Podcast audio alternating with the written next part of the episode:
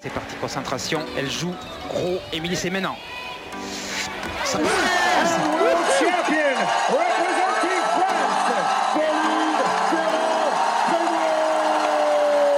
peut-être. La Britannique est en train de craquer.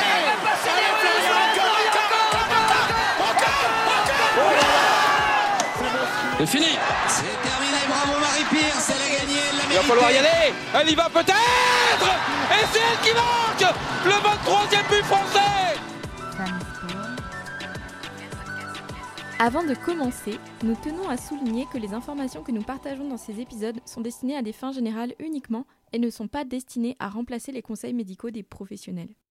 Si vous avez des préoccupations ou un problème quelconque, nous vous recommandons de consulter un professionnel de la santé qualifié pour obtenir des conseils personnalisés.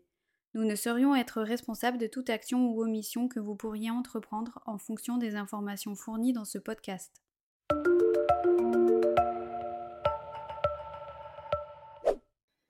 Bonjour Katie, bonjour Stéphanie, bonjour Barbara, merci d'être avec nous.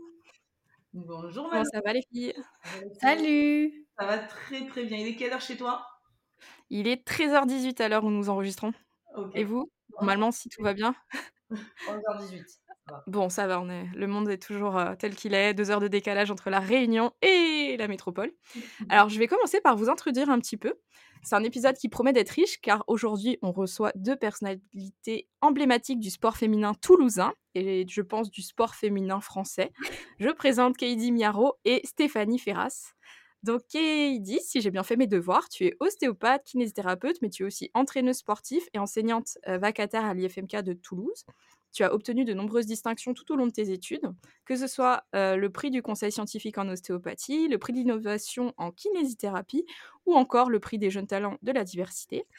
Je crois savoir que la danse et même l'art au sens large s'invitent également dans tes prises en charge et j'espère que tu nous en diras un peu plus sur le sujet.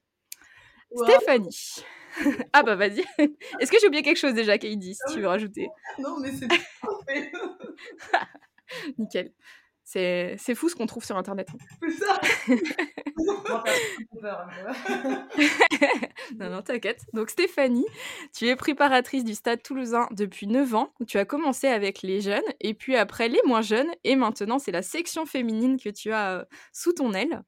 Euh, tu fais partie des pionniers du terrain qui ont souhaité intégrer les particularités des sportifs comme le cycle menstruel et euh, le, le pl- le plancher pelvien au sein de l'entraînement. Et j'imagine que ça n'a pas toujours été facile. Tu interviens également dans le champ de la nutrition sportive et de l'haltérophilie, ce qui nous fait un petit point commun avec Barbara et moi. Enfin, alors moi, pas pour la nutrition, mais pour l'haltéro, parce que j'essaye d'apprendre le clean. mais pour la nutrition, du coup, vous devriez euh, pouvoir échanger avec Barbara. Et donc, est-ce que j'ai oublié quelque chose, Stéphanie? Euh, oui, j'ai quelques petits diplômes en supplément. Euh, j'ai Yes. été euh, de préparatrice physique de haut niveau avec la Fédé là, il, y a, il y a deux ans. J'ai quelques petits diplômes qui traînent de pilates. J'ai certification de niveau 2 de pilates que j'ai fait, j'ai fini l'an dernier. Je suis aussi formatrice et jury sur des BPGEPS, Force. Donc ça, j'ai ouais, j'ai voulu pas mal là-dessus. Donc ouais, ouais, il y a plein de petits trucs où euh, j'essaie de développer mes champs de compétences. J'aime beaucoup. Petit, petit. Plein euh, de- petits trucs, tu sais, ça, plus ça, plus ça, plus ça, ça fait beaucoup. Grave, c'est plein de talents et surtout, c'est hyper euh, large en fait. Enfin, j'imagine que tu dois proposer une- quelque chose d'assez euh, ouvert euh, aux sportifs. C'est hyper, euh, hyper chouette. Donc, toutes les deux ont un très gros bagage et ensemble, vous animez des ateliers axés sur le plancher pelvien, aussi connu sous le doux nom de périnée, où vous abordez les concepts de posture et d'équilibre, ainsi que son intégration dans le sport de haut niveau, comme chez les rugby women du stade toulousain. Donc, vous mêlez ces deux personnalités, vous mettez ça dans, euh, le même sac, euh, et vous obtenez une valise de compétences et un joyeux mélange euh, avec un accent toulousain adorable qu'on est trop content d'avoir sur ce micro. Donc merci d'être avec nous. Et euh, ma première question, ce serait de savoir comment est née votre collaboration. Euh, alors du coup, euh, ben, je vais parler, je vais répondre moi, donc Stéphanie. Euh, en fait, j'ai commencé à réfléchir un petit peu à ce qui se passait. Tu l'as très bien dit tout à l'heure, j'ai commencé avec les garçons, je suis passée avec les filles après. Et en fait, je me suis dit, est-ce qu'on entraîne des filles comme on entraîne des garçons? Quelles questions on peut se poser? Quelles spécificités il y a Qu'est-ce qui est différent Donc en fait, ben, c'est vite vu, hein, on, on les voit très rapidement, on les connaît, les différences. En fait, je me suis dit, ok, il faut que je puisse me lancer un petit peu, comprendre un petit peu qu'est-ce qui se passe autour du cycle menstruel, qu'est-ce qui se passe autour de, la femme en général, pardon, au niveau anatomique, physiologique, etc. Et de fil en aiguille, je me suis aperçue, ok, on a des futurinaires, ça aussi, il faut que je, je, pose le sujet. Sauf qu'en fait, aujourd'hui, je sors d'un diplôme STAPS, c'est pas dans mon diplôme qu'on a, que j'apprends ce genre de compétences. Je me suis dit, il faut aller chercher quelqu'un, vraiment, euh, pour pouvoir euh, échanger sur ça. Donc, en fait, de fil en aiguille, euh, j'ai rencontré Kaidi.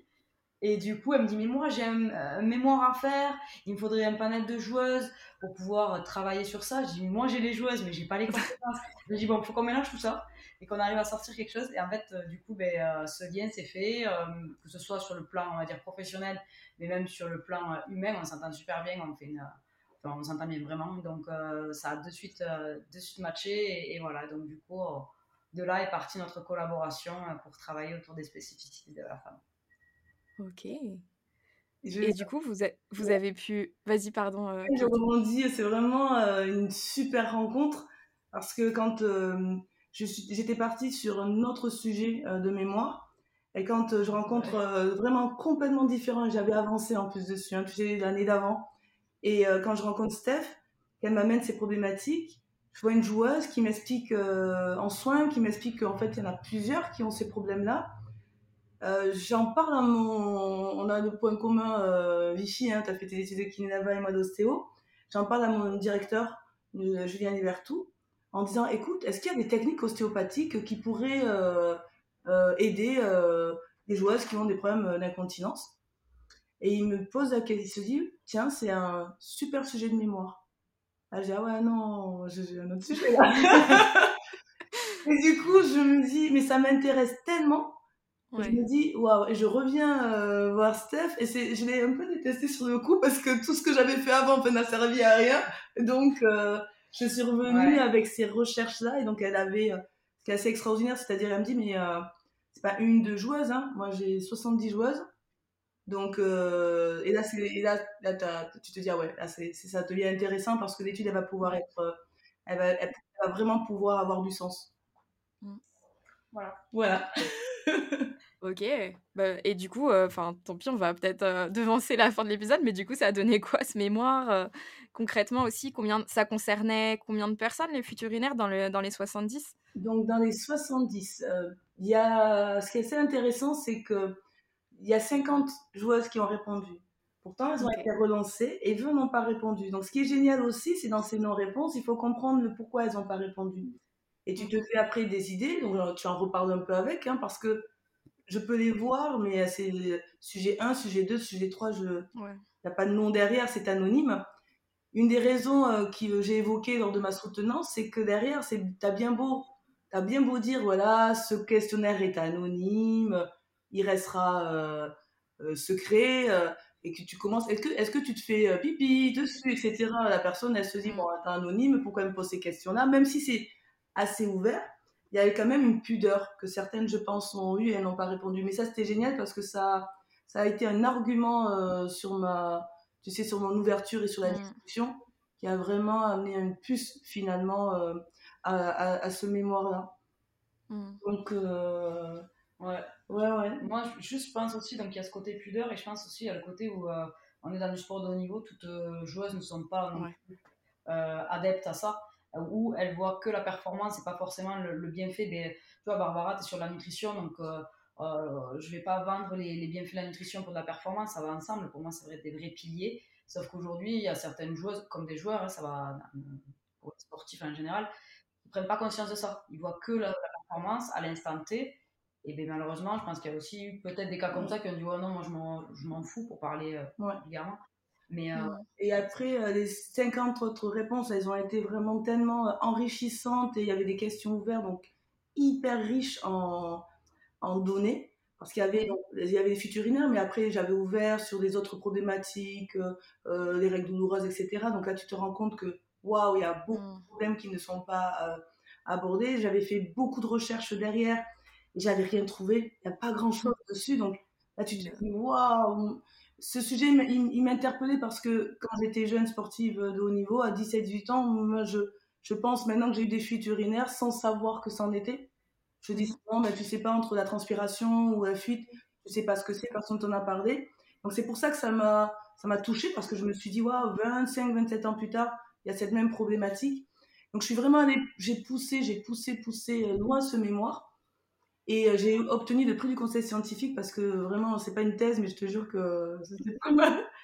Et ils ont été assez, euh, impressionnés, euh, donc les médecins, les, euh, ostéos qui ont pu lire ce mémoire, parce qu'en fait, ils se, sont rendus compte que, eh ben, qu'il y avait une, vraie problématique et que l'ostéopathe, quand bien même dans son cabinet, il avait l'impression d'avoir, des outils pour aider ces femmes-là, ben, d'un point de vue scientifique, il n'y avait aucun écrit qui pouvait le prouver.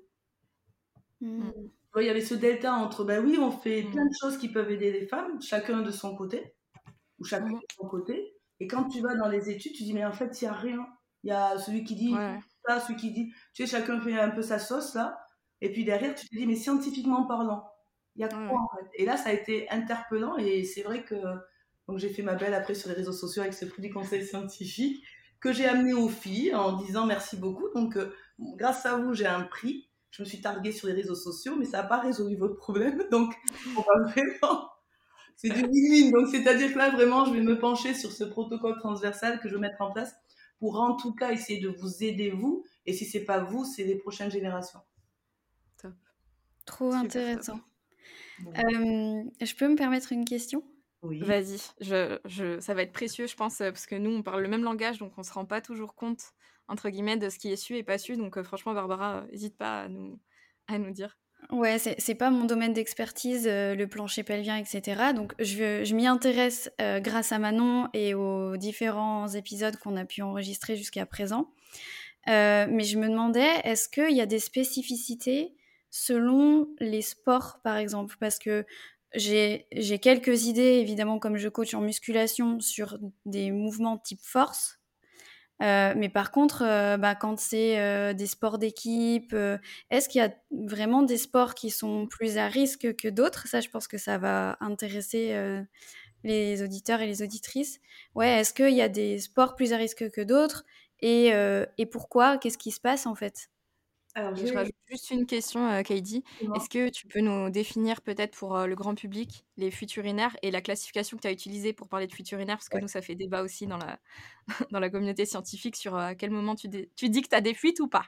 Alors, Donc, de... Très bien, parce que je vais te donner, là, tu vois, j'ai mes notes là, comme ça, la, la définition, elle est très claire, c'est celle de la haute autorité de la santé. Les, les troubles urinaires sont définis comme une condition dans laquelle la perte involontaire d'urine survenant par le méa urétral constitue un problème social ou d'hygiène et peut être objectivement démontré. Mm, mm. Alors, je vais te donner une, euh, une classification encore un peu plus euh, précise. Il y a trois grands types d'incontinence urinaire. À l'effort, par impériosité pardon, ou mixte. Moi, je me suis intéressée à celle à l'effort qui est la plus fréquente. Et une autre définition que j'aime beaucoup, c'est plainte de fuite involontaire d'urine lors d'un effort, d'une activité physique, d'un éternuement ou d'une toux. Elle peut être liée à une hyperpression de poussée et ou à un déficit de pression de retenue. Ce qui veut dire que quand tu, tu tousses, que tu ris, que tu te pisses dessus, c'est une incontinence urinaire à l'effort ou d'effort. Donc c'est pathologique. En- je- je sais, quand on met pathologie, ça fait un gros mot. Et moi, je préfère dire un gros mot en disant, ben moi, là, dans la définition, une incontinence urinaire à l'effort fait partie des pathologies. Donc, quand tu ris avec tes copines et que tu as une fuite, c'est déjà pas normal. Mm. Donc, euh, voilà euh, la définition euh, concrète.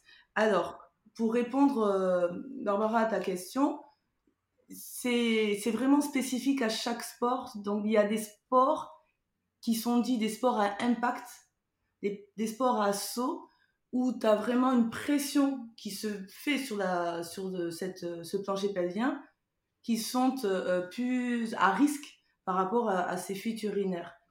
Et dans les sports à impact, ben forcément, ben, il y a le rugby, sport à saut, le handball, le volley, la gymnastique, le trampoline. Donc, dans les peu d'études qu'il y avait, donc ces euh, ressorts, ces joueuses ou ces sportives qui ont en commun d'avoir des, des sports euh, à fort impact et à saut, euh, tu vois, tout ce qui est rebond, etc. Donc, est-ce que j'ai répondu euh, à vos questions? Oui, oui, merci beaucoup. Carrément. Et, Et je reprends un peu euh, la suite de la classification. Du coup, euh, enfin, dans, mon- dans mon bagage, j'ai aussi des, des formations en périnée. Donc, j'ai pas fait un mémoire euh, en ostéo, mais euh, du coup, je, je fais partie des kinés qui rééduquent euh, le plancher pelvien. Et effectivement, dans le... en fait, ce qui est hallucinant, c'est qu'en fonction de la définition qu'on choisit pour euh, ca- catégoriser la fuite urinaire, euh, les stats varient énormément. La prévalence de la survenue des fuites varie énormément. Du coup, en fait, ce que, ce que j'essaye de dire aux sportifs pour sensibiliser, c'est qu'en fait, même une goutte, ça compte, en fait. Même un petit peu, ça compte. Et c'est clair, tu l'as dit tout à l'heure, et la transpiration, c'est un sujet qui revient énormément en disant, bah, en fait, j'en ai aucune idée, juste je suis trempée, trempée, trempée. Et tu te dis, ben ouais, mais du coup, faudrait vérifier comment ça se passe au niveau bah, du bilan. euh, Est-ce qu'on peut mettre en évidence que c'est que de la transpiration ou quoi Et l'autre chose, c'est qu'effectivement, sur le trampoline, on va sur des scores allant à 100% de prévalence de fuite. Donc, effectivement, il y a, des études de prévalence qui ont été faites sur euh, la prévalence. Ça va être vraiment se dire, euh, est-ce que vous avez eu une blessure? Du coup, comme le, les fuites urinaires peuvent être considérées, comme tu l'as dit, comme une pathologie et au sens aussi simple d'une blessure, on traite une entorse, on doit traiter les fuites urinaires. Et du coup, chez les, chez les femmes qui font du trampoline, ça va à 100%. Et tu te dis, mais mon Dieu, c'est dingue. Et on s'en préoccupe toujours pas avec des interventions. Et le problème, c'est comme tu l'as dit, Kaidi, dans la littérature, il n'y a pas beaucoup euh, d'études bien menées sur comment on réduit ça, qu'est-ce qui marche mieux, qu'est-ce qui marche moins bien. Du coup, voilà, bah, on a hâte de, je pense, euh, parler de ton mémoire par rapport à ça. Je sais pas si tu veux compléter, du coup. euh. Alors, je vais, je vais rebondir sur quelque chose, c'est que je, je te dis, j'avais 17 ans, j'en ai 45, et bien je t'assure, je vais être franche, et, c'est un peu vulgaire, excusez-moi, il y a- ils ont, les gens n'ont rien à branler des, des, des problèmes de neurogynécologie Ouais, ouais. de la femme, mais parce que, imagine, en 27 ans, je regarde, il n'y a pas d'études qui sont faites, et je, je donne comme exemple, mon, mon, mé- mon mémoire de, de kiné, c'était euh, le rôle de l'haltérgé euh, sur la ligamentoplastie du genou, tu vois. Ouais, combien d'études Tu tapes, tu tapes SCA, mais tu as 3000, euh, mais tu, tu, tu peux prendre t'as tout ce que tu C'est veux. lunaire. Tu tapes urinaire, tu, tu cherches, tu cherches, tu vas un peu aux États-Unis, un peu en, en Allemagne, et tu cherches, tu cherches, mais tu as, un vide. Et ce qui est terrible, alors je vais être encore plus franche, et là je vais parler, euh, je me permets, je parle en, en plus en tant que maman, j'ai eu des fuites urinaires post-accouchement. Mais les fuites urinaires, tu sais comment j'ai su? Parce que quand j'ai des fuites urinaires, j'étais encore, j'étais même pas étudiant, j'ai passé mon bac, je l'ai su, et je vais être franche, et j'ai fait un déni, je pense. C'est que tu sais pas si c'est la transpiration ou pas. Le moyen de savoir toi avec toi-même, c'est que tu sens ta culotte. C'est ça. Et tu sais, et tu dis, c'est pas trop de la transpiration, mais tu te dis, personne n'en a parlé, c'est pas grave. Donc tu te dis presque, c'est normal en fait. Et tu as 17 ans, hein, 17, 18 ans, et c'est vraiment bien plus tard que je, j'ai appris ce que c'était que les incontinences urinaires à l'époque, peut-être en STAPS, un tout petit peu, et c'est après en kinésithérapie qu'on aborde ce sujet-là. Tu reviens en arrière, tu dis, ah, c'était bien ça. c'était bien du pipi. Ouais. Voilà. Ouais. Ouais, de ouf. Mais c'est c'est clair, c'est un vrai déni. Et du coup, je réponds à l'autre moitié de la, de la question de Barbara aussi sur les sports de force. En fait, la différente chose aussi, c'est que tout est une gestion de pression du, du caisson abdominal. Et le fait d'avoir, alors peut-être que tu pourras compléter, Stéphanie, euh, le port de la ceinture, en fait, en sport de force, je pense notamment au deadlift. En fait, tu vas devoir faire un bracing, théoriquement. Euh, sauf que le bracing, normalement, t'es pas censé. euh, les Anglais disent bearing down. J'écoute beaucoup de podcasts là-dessus parce qu'en français, je ne trouve rien. Donc, euh, j'espère que les gens pourront écouter et trouver des choses. Qu'en fait, le bearing down, ça va être une poussée vers le bas. C'est-à-dire, tu vas retenir ta respiration, tu vas faire ton engagement au niveau du transverse, mais tu vas pousser. Donc, tu vas faire une apnée pour faire ton effort, mais tu vas pousser vers le bas. Et ça, en fait, on ne veut pas ça. Parce que ça, par contre, c'est ce que le plancher pelvien n'aime pas. C'est ce qui provoque justement ces, modifications de pression et qui fait qu'on peut perdre au niveau de, des- des- de- urinaire. Et ce qu'on aimerait, du coup, c'est plutôt avoir un bon bracing, comme si tu quelqu'un mettait un point dans ton, dans ton ventre et, euh, et que toi, du coup, tu contractes pour te protéger si jamais quelqu'un vient te mettre, euh, vient t'utiliser comme un punching ball au niveau des abdominaux. Et là, c'est un effort de pression qui est répété. Donc, en fait, dans ces vidéos qu'on voit sur TikTok, sur Instagram, des nanas qui soulèvent et qui, et qui ont une flaque littéralement qui tombe dessus, un, c'est pas normal. Deux, est-ce qu'on sait pas, en fait, visuellement, tu ne peux pas savoir ce qui se passe dans ce qu'elle, comment elle fait son bracing.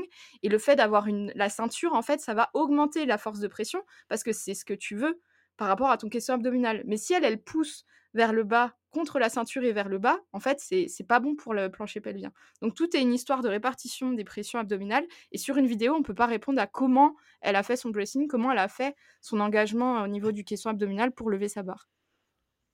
Voilà. Je vais complètement ce que tu dis. Après, même sans penser à, à la ceinture, tu vois, juste sur de la muscu de base, Ouais.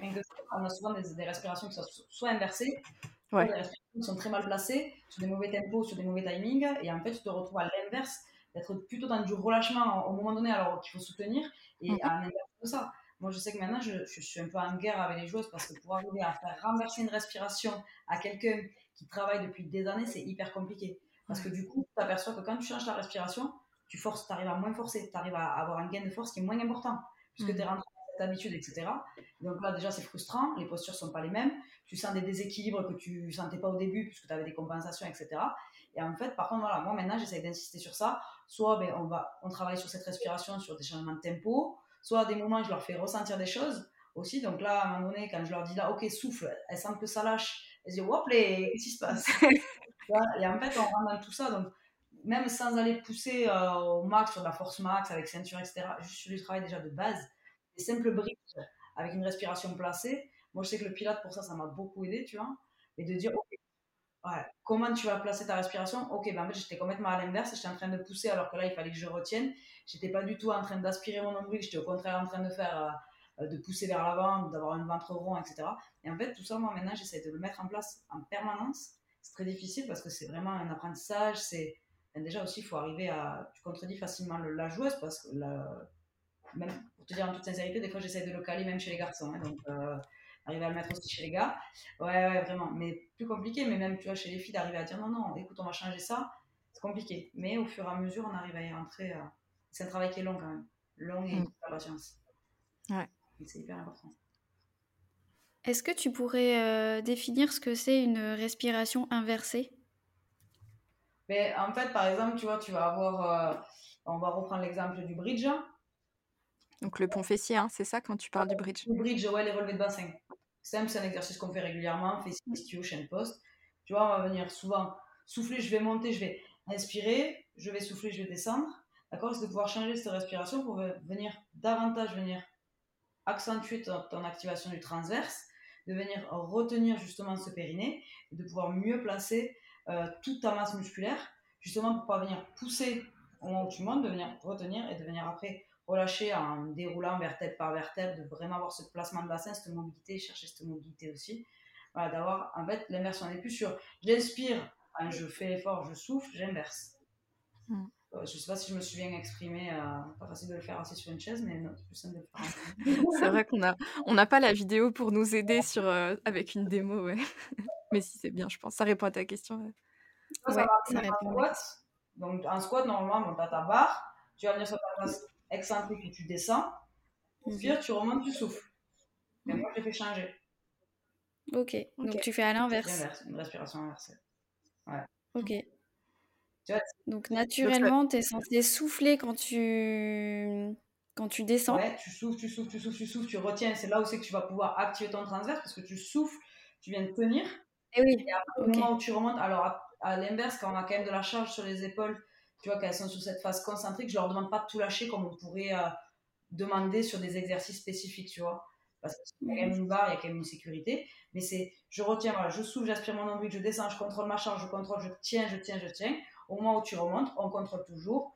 Je viens inspirer, j'inspire, je remonte, j'ouvre ma cage thoracique, je viens me tenir en posture.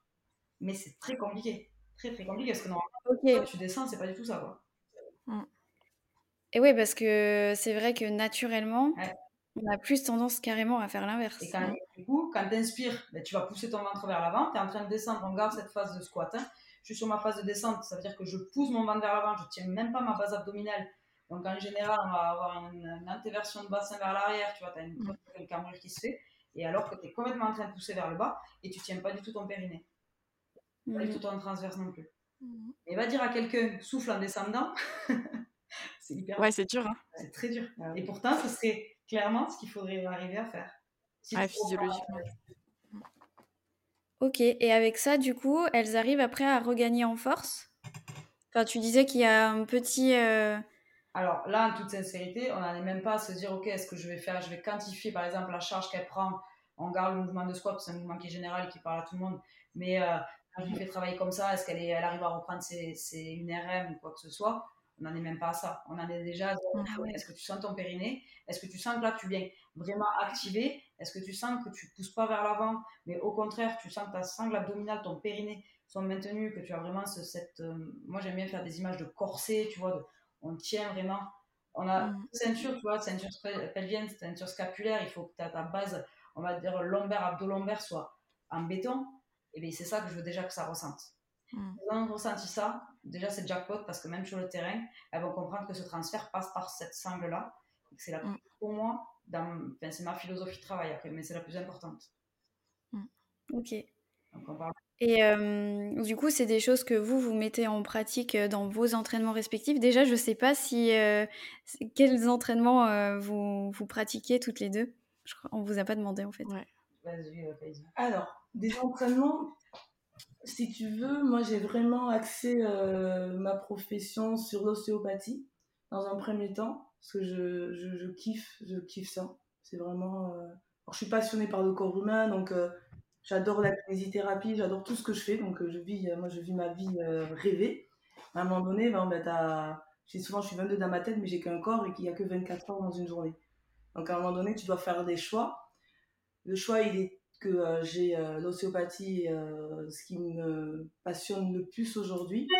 La kinésithérapie est quelque chose qui est, c'est mon, c'est mon dada, c'est-à-dire pour moi, c'est vraiment la base. Je dirais presque tout ostéopathe devrait devenir kinésithérapeute. Souvent, les kinés deviennent ostéopathes, mais il faudrait que les ostéopathes vraiment deviennent kinésithérapeutes. Et là, on, gagnerait encore en, en- en performance. L'entraînement au sport et à la performance, c'était à la base mon premier métier. C'est quelque chose que je m'en sers parce que j'ai créé une méthode de soins où je me sers moi de, ces, euh, de ça et de mes capacités euh, athlétiques d'ancienne sportive de haut niveau. C'est quelque chose que je fais en prépa physique de façon, c'est une niche hein, que j'ai au cabinet parce que derrière, euh, c'est des, des patients, moi je les appelle des activants, mais que, que j'accompagne. Euh, c'est pas forcément des handballeurs, je, je te dis, il y a des cavaliers, tennis de table, donc c'est du sport à haut niveau, mais je mets ça sur euh, une niche, je les ai en soins. Je suis vraiment dans la, dans la récupération, dans l'idée, il y a cette idée. Si tu veux, moi, en prépa, j'ai- j'ai ce- cette vision aujourd'hui qui est, qui est très préventive dans le sens où j'étais blessée. Aujourd'hui, je suis beaucoup dans la prévention. Excusez-moi, c'est euh, Thierry qui croit que je lui parle. Donc, euh, euh, j'ai beaucoup, je suis dans la prévention dans le sens où aujourd'hui, quand je t'amène un geste technique de performance, c'est au travers le regard d'un ostéopathe et d'un kinésithérapeute, c'est-à-dire d'un professionnel de santé. Et alors, j'ai une autre démarche, c'est vraiment, premièrement, ne pas nuire. Donc, n'en déplaise aux personnes que j'accompagne, ben, ils n'aiment pas trop le discours que j'ai, parce que quand ça va pas, je leur dis, ben non, stop. Alors, c'est compliqué, hein. Donc, parfois, ils, ils m'oublient, ils, viennent pas, ils se disent, oui, on va reprendre plus tard, parce que derrière, ils veulent performer, hein. Mais je suis vraiment dans le préventif, et c'est-à-dire que je suis allée dans, tu vois, c'est comme si tu étais, euh, toute ta vie, tu as été, euh, as conduit à 300 à l'heure, et tu t'es rendu compte à vieillissant que tu aurais dû conduire à 100 à l'heure, tranquillement, tu aurais été mieux dans ta vie. Et là, les- en préventif, je dis aux autres, ben, si vous êtes à 50 à l'heure, je vous assure, vous allez faire, vous allez perdurer plus longtemps dans votre performance. Très compliqué parce qu'on est dans, la compétition, tu es dans l'immédiateté, le court terme, et tu n'as rien à foutre que ta, ton ostéokiné te dise euh, Non, mais écoute, alors, tu veux, là, je- ah, tu as un championnat, ah oui, mais tu vois, si tu vas jouer, tu vas te faire mal, alors que dans 5 ans, tu vois, tu, tu vas gagner hein, tes jeux. Ah non, ils veulent jouer, ils veulent gagner là, dans 5 ans, ils ne savent pas s'ils seront encore. Donc l'entraînement pour la performance, c'est quelque chose que je fais de manière très euh, sporadique, vraiment, parce que le temps me manque, c'est pas que j'aime pas, le temps me manque et que j'ai privilégié euh, l'ostéopathie et la méthode euh, thérapeutique que j'ai mis en, place, que j'appelle rythme, pour celles qui la connaissent, et celles qui ne la connaissent pas. Donc, voilà. Et on a on a, là, je me alors, oui, pardon, je sais ce que je fais de- d'extraordinaire, c'est qu'en fait, je m'entoure des meilleurs préparateurs physiques de Toulouse, et vraiment, j'en ai trois, voire quatre. Alors, je les cite, il y a Modibo Diarra, champion du monde de boxe, Leslie John, champion du monde d'athlétisme, Zeba Traoré, c'est euh, le préparateur physique du Stade Toulousain masculin, et Stéphanie, donc qui est la préparatrice physique du Stade Toulousain féminin. Donc, en gros, on fait des masterclass, on anime des ateliers, où je les fais venir. Je fais venir euh, des activants donc hein, euh, qui viennent. C'est pas pris en charge par la Sécu, donc c'est vraiment ils payent pour euh, la prestation. Et comme ça, eux, ils leur... voilà, Steph, la dernière fois, c'était elle avait fait un spécial Pilate. Donc moi, je sais, je regarde leur positionnement par rapport à ce que je sais d'eux et ce que j'ai, ce que je soigne au cabinet. Et derrière, ils ont vraiment cette spécificité de prépa physique. Donc mon dada, je l'ai toujours, mais au travers des compétences de mes, de mes, de mes collègues, voilà, et les meilleurs de Toulouse. Voilà. Euh, moi, ça va être beaucoup plus court. je suis ravagée de sport, je m'entraîne tous les jours et je vis sport et je mange sport. Du coup, voilà. et euh, tu vous faites quoi comme pratique initialement en tant que sportif, du coup, euh, toutes les deux? Moi, mon bah, ouais, alors sport maintenant, vas-y. Moi, aujourd'hui, je fais, euh, je, je, suis trop, j'ai trop blessé mon corps pour pouvoir reprendre une, activité. Hein, je ne vais pas faire le, le listing, mais euh, euh, j'ai rupture du tendon d'Achille, déchirure gastrocnémia, j'ai une amétrophie de la jambe gauche, j'ai une anévralie cervico-brachiale, j'ai tout pété. Tu vois, j'ai foutu. Je suis foutu. En gros, gonarthrose compartimentale au genou droit, je, mon corps, il me dit stop. Donc aujourd'hui, euh, le seul moyen que j'ai trouvé pour, pour me soigner, pour qu'il aille mieux et bien vieillir et pour être, et pas être une charge pour mes jeunes enfants, c'est rythme, donc rythme inspiré par la thérapie du mouvement, c'est la technique, la, méthode que j'ai créée. Ce sont des techniques kinésithérapiques et ostéopathiques que je mets en mouvement. Donc en gros, je, c'est des dimanches, j'y vais, je fais ces 2-3 heures, donc, mais c'est comme si euh, je te faisais euh, en mouvement une séance kinésithérapique et ostéopathique toutes les semaines. Donc quand je fais du sport, je le fais plus pour performer, je le fais pour me soigner. La différence, c'est que ben, plus je le fais, plus mes capacités athlétiques ben, vont bien, plus euh, je me rends compte que j'ai que je vais de mieux en mieux. Et là, je reprends mon côté performeuse, donc euh, je m'amuse à faire l'araignée, le gorille, donc je, tiens, je sens que ça tient. Et je me rends compte que ben, je fais des choses que je n'aurais jamais pu faire en toute logique au vu de mes pathologies. Ok. Voilà. Euh, ben, moi, pour ma part, au niveau du sport, euh, ben, déjà, je me suis fait une petite salle de muscu chez moi, donc voilà. J'ai deux un garage pour la voiture et un garage pour la salle. On adore. Euh, ouais, mais vraiment en plus. Donc là, je, fais, je travaille beaucoup sur prépa. Après, c'est euh, c'est une crédibilité aussi d'être prépa physique. Tu, tu, donnes des exercices à faire. Moi, j'estime que euh, ce que je donne à faire, j'aurais peut-être pas les mêmes charges que mes joueuses ou autres, mais par contre, je vais être en capacité de le faire aussi. Et pour ça, il faut pouvoir ben, s'entraîner, pouvoir essayer des exercices, voilà, tout ça. Après, moi, je pratique toujours le rugby, donc je suis toujours joueuse, pas au stade. Les ai eu dans la poule un certain temps, mais euh, non, je pratique pas du tout au stade, donc euh, je garde ma vie personnelle aussi. Euh, voilà, je suis aussi cavalière parce que ben, j'ai mon cheval à la maison, donc je continue à monter. voilà, et, et voilà. Et après, ouais, je m'entraîne tous les jours. C'est génial. C'est hyper chouette d'incarner, je pense aussi, quand on traite des sportifs ou même des patients en général, je pense que incarner le discours qu'on tient, c'est hyper important. Et pouvoir montrer ce que tu attends de l'autre, c'est pour la crédibilité et engager l'autre dans son parcours de soins ou de performance. C'est de, ressentir ce que ce qu'un exercice fait. Si tu sais pas ce que ah, qu'est-ce qui se passe, tu vois, c'est tout, tout, bête. Mais euh, aujourd'hui, moi, j'ai, euh, on a les dilemmes de dire, je bascule un peu sur la thématique, mais on a des stagiaires qui viennent avec nous en, prépa. Et en fait, mmh la question c'est est-ce que tu prends un stagiaire qui est spécialisé dans le rugby ou pas? Et est-ce que tu prends des mecs ou des femmes qui pratiquent le rugby ou pas? Après, mmh moi, je pense qu'il y a les deux. Il y a du oui, il y a du non, il y a des arguments des deux côtés. Par contre, je pense que quand tu as jamais fait un rug de ta vie, un plaquage, ou un coup de pied, ou euh, une mêlée, ou peu importe l'action, c'est quand même compliqué aujourd'hui dans le sport, dans la prépa physique moderne et dans le sport moderne, de pouvoir mettre en place des choses. Il faut pouvoir quand même aussi avoir ces sensations et ces, euh, feedbacks et de pouvoir les ressortir après aux athlètes. C'est important. Super intéressant. Merci. D'ailleurs, tu, vous m'abordez, tu, me fais la, super transition pour ma prochaine question. Est-ce que vous pouvez nous en dire un peu plus euh, sur ce que vous avez mis en place au Stade Toulousain et comment ça a été reçu du coup euh, pour les féminines? Alors, euh, pour le moment, moi je suis toute seule en prépa, donc j'essaie mmh de développer un maximum les choses. Donc la première partie, les premières, premières étapes mises en place déjà, c'est il va falloir parler de ça avec tout le monde. Donc, euh, il va falloir poser ça sur la table en fait et de dire, OK, il y a des problématiques. Donc, euh, elle vous expliquera par rapport à son mémoire tout à l'heure le questionnaire qu'elle a fait passer, mais c'est un questionnaire qui est totalement anonyme. Donc, moi, j'ai fait passer un questionnaire à mes joueuses aussi. euh, pour savoir qui a des problèmes. Mais par contre, je n'ai pas tourné qu'autour des fuites urinaires, j'ai tourné aussi autour des cycles menstruels, autour aussi de tout ce qui est trouble du comportement alimentaire. Donc là, on rejoint un peu la thématique de Barbara.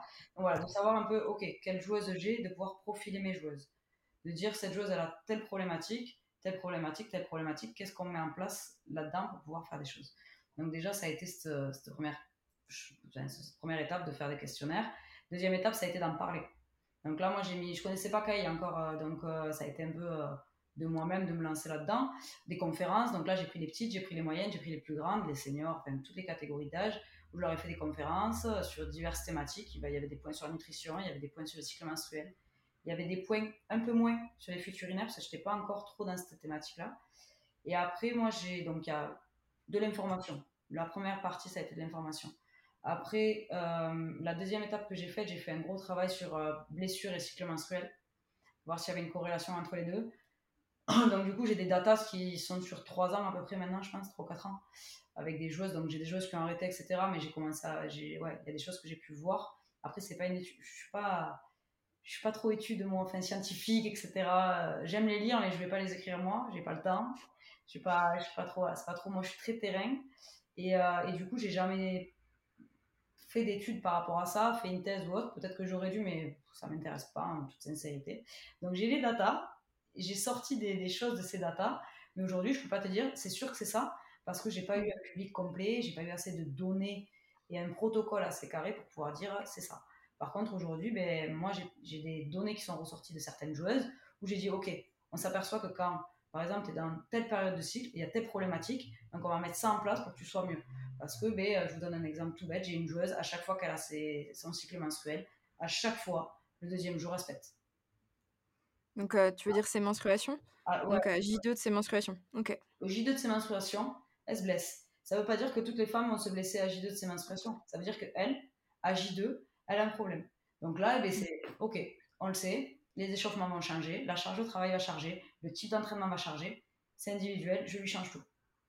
Voilà, c'est un exemple, j'en ai plein d'autres comme ça, parce que j'ai eu à force. Euh, donc, ça, ça a été la deuxième chose, tout ce qui est autour de cycle menstruel et blessures. Franchement, ça m'a pas mal aidé, parce que ça a pu mettre mmh beaucoup de, choses en place, et surtout que les joueuses, en fait, maintenant, prennent conscience des choses. Donc, elles disent Ah oui, c'est vrai, là, il faut que je fasse attention, je suis à telle période, donc je vais faire gaffe. Donc, ça, c'est euh, plutôt pas mal. Et la dernière chose, du coup, ben, comme j'ai fait cette formation Pilates, euh, j'ai mis en place, je mets en place au quotidien des exercices, des feedbacks des, des mots. En fait, j'utilise beaucoup de vocabulaire, beaucoup de lexique que je répète, je répète, je répète, je répète en permanence, en salle, sur le terrain, etc. pour tout le temps faire un focus dessus et que ça devienne un automatisme. Et l'objectif après à long terme, moi je souhaiterais que Kaidi puisse voir un maximum de joueuses sur le plan, on va dire, anatomique, euh, ostéo, donc c'est elle qui en parlera, je ne me permets pas de, parler à sa place, et d'avoir encore plus d'individualisation terrain, de, sur les deux côtés euh, de terrain, que ce soit sur le terrain, nous, sur le sport, ou, euh, ou un cabinet où on peut mettre du, travail en mouvement aussi. Trop bien. Donc il y a pas mal de choses. Euh, je pense que j'ai oublié des trucs. Hein,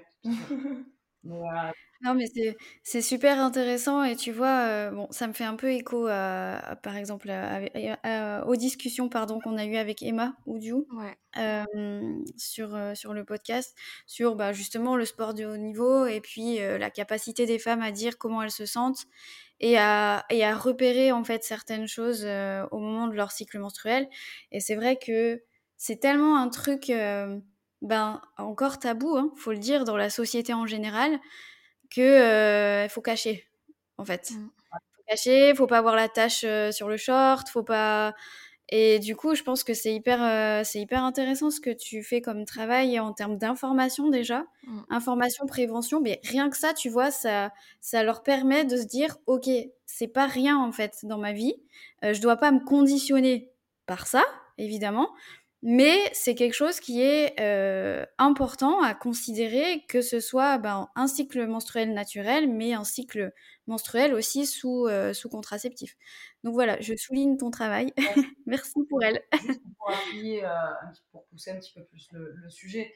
En fait, moi je pense que ça devient un effet de mode, un peu, j'en parlais avec Heidi. Tout le monde en parle, tout le monde est en train de, de mettre sa petite pièce, etc. Très bien.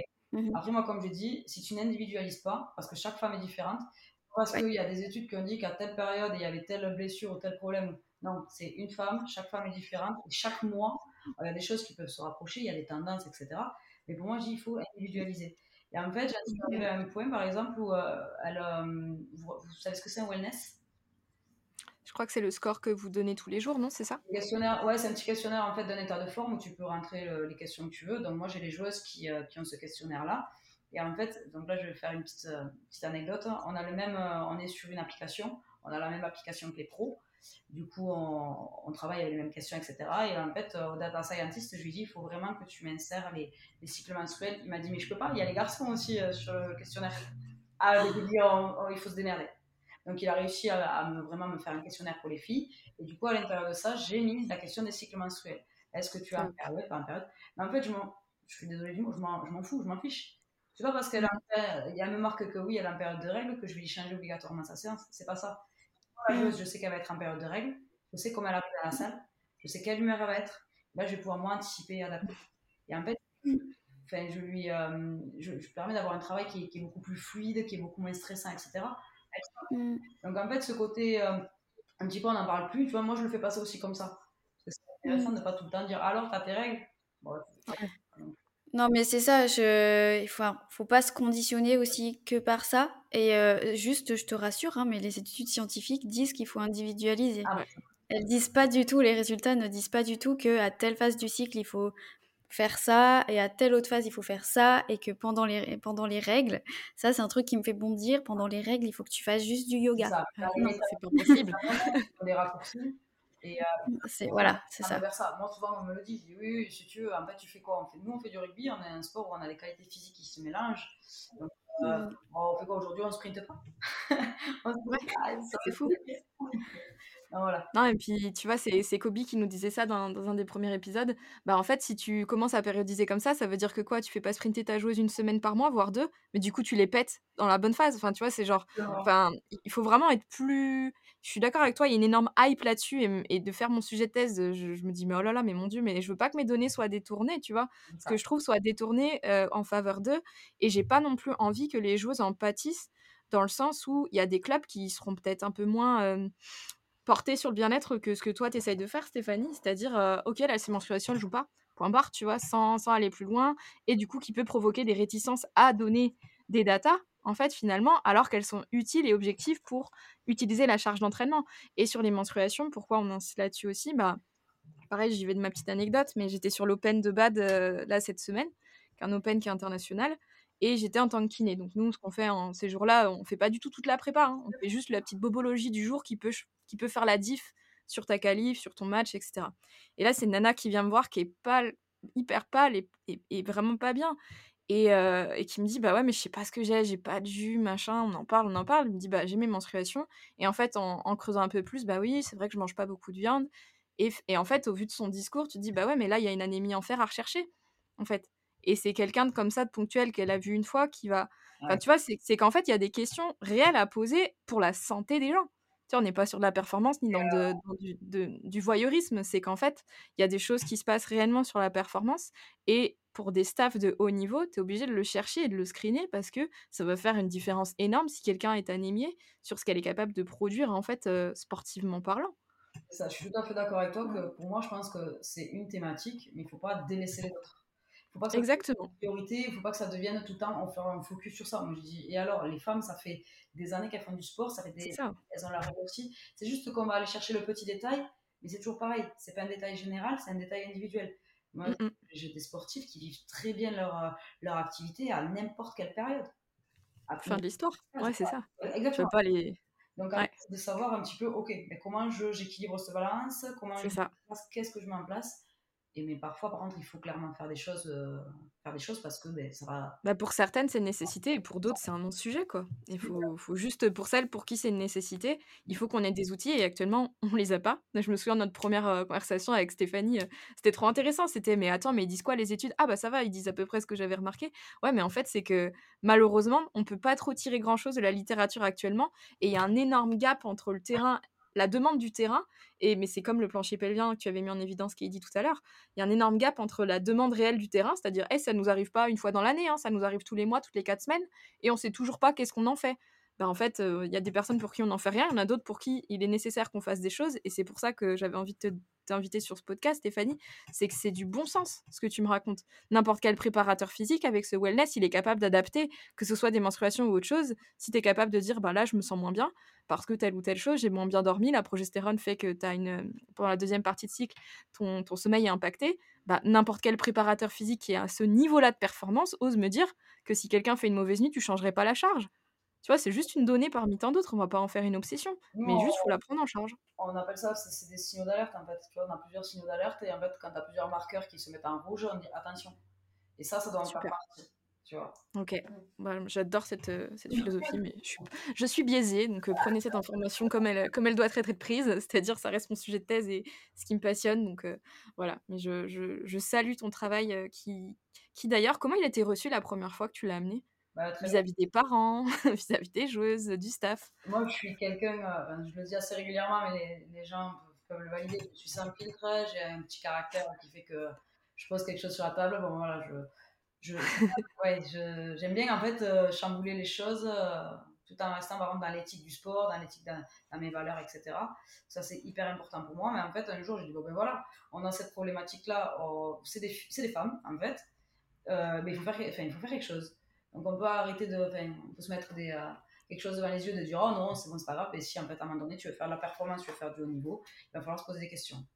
Et euh, en fait au fur et à mesure donc les parents ont beaucoup apprécié euh, comme je disais quand j'ai fait des petites conférences j'ai mis les parents j'ai mis les coachs en fait j'ai fait une ouverture à tout le monde qui veut venir bien. Donc ça c'était cool. Les filles étaient enfin Kaidi était venue faire aussi une conférence pour permettre de parler de parler de tout ça. Donc là aussi les coachs étaient restés. Le président du club était venu écouter euh, la conférence. Donc en fait, j'amène, déjà je suis une vraie passionnée, je pense. Euh, même dans mon investissement, euh, c'est un point fort de, dans mon travail. Les joueuses le disent, je m'investis à 200%. je, voilà, vraiment, j'aime ça. Et du coup, en fait, le fait d'aimer quelque chose, tu, ben, tu fais passer le discours, c'est plus vivant, ça attire les gens, ça fait poser des questions aux gens. Et ça, déjà, je pense ça fait la différence. Donc en fait, ok, ben moi, je vais me préoccuper de la santé de vos enfants. Je me préoccupe de la santé de mes joueuses senior, euh, majeur, on va dire. Et en fait, ça c'est toujours bien apprécié. On ne peut pas dire ah non, ah non, non, non, non, non, moi je m'en fous de ma santé. Non, c'est pas vrai. C'est pas possible. Donc après, du moment qu'on s'en préoccupe, par contre, comme je dis, il y a des moyens qu'on a, on peut faire des choses, et il y a des choses qu'on ne peut pas faire parce que aujourd'hui, ben, soit la structure fait que pour l'instant on n'a pas les, compétences pour le faire, euh, le financier non plus, ou le, le monde en lui-même, enfin, l'évolution de, de la thématique n'est pas encore euh, assez développée pour pouvoir mettre des choses en place. Donc ça a été très très bien, pour répondre à la question euh, très simplement, ça a été très bien perçu. Et je dis aujourd'hui, euh, même les coachs, c'est royal. Je, je, suis avec des coachs pépites pour ça. Mhm. Ouais. Trop bien. Ça fait trop plaisir d'entendre ça et de voir que c'est possible dans le haut niveau. Oui. Mais de toute façon, je pense que maintenant, c'est même plus une possibilité, c'est il faut que ça soit une faisabilité, il faut le faire. Ouais. Il y a une culture quand même inhérente à chaque sport qui a changé et tu vois dans le rugby quand même euh, assez masculin initialement c'est génial que ça a été super bien reçu et pas le truc l'étendard de oh, c'est le truc des filles elles nous elle nous bip, hein, entre guillemets. Par rapport à l'activité, je pense qu'on a ce côté très masculin, masculinisé, mmh. très masculin, on va faire très court. euh, mais à l'inverse de ça, le côté, ben moi peut-être parce que je suis rugby woman aussi, mais euh, le sans filtre, on peut parler de tout. Et c'est juste pour parler de tout. En fait, tu as ce côté très bourru, un peu là, comme on peut dire, mais au final, qui font que euh, ben, le sujet devient hyper facile.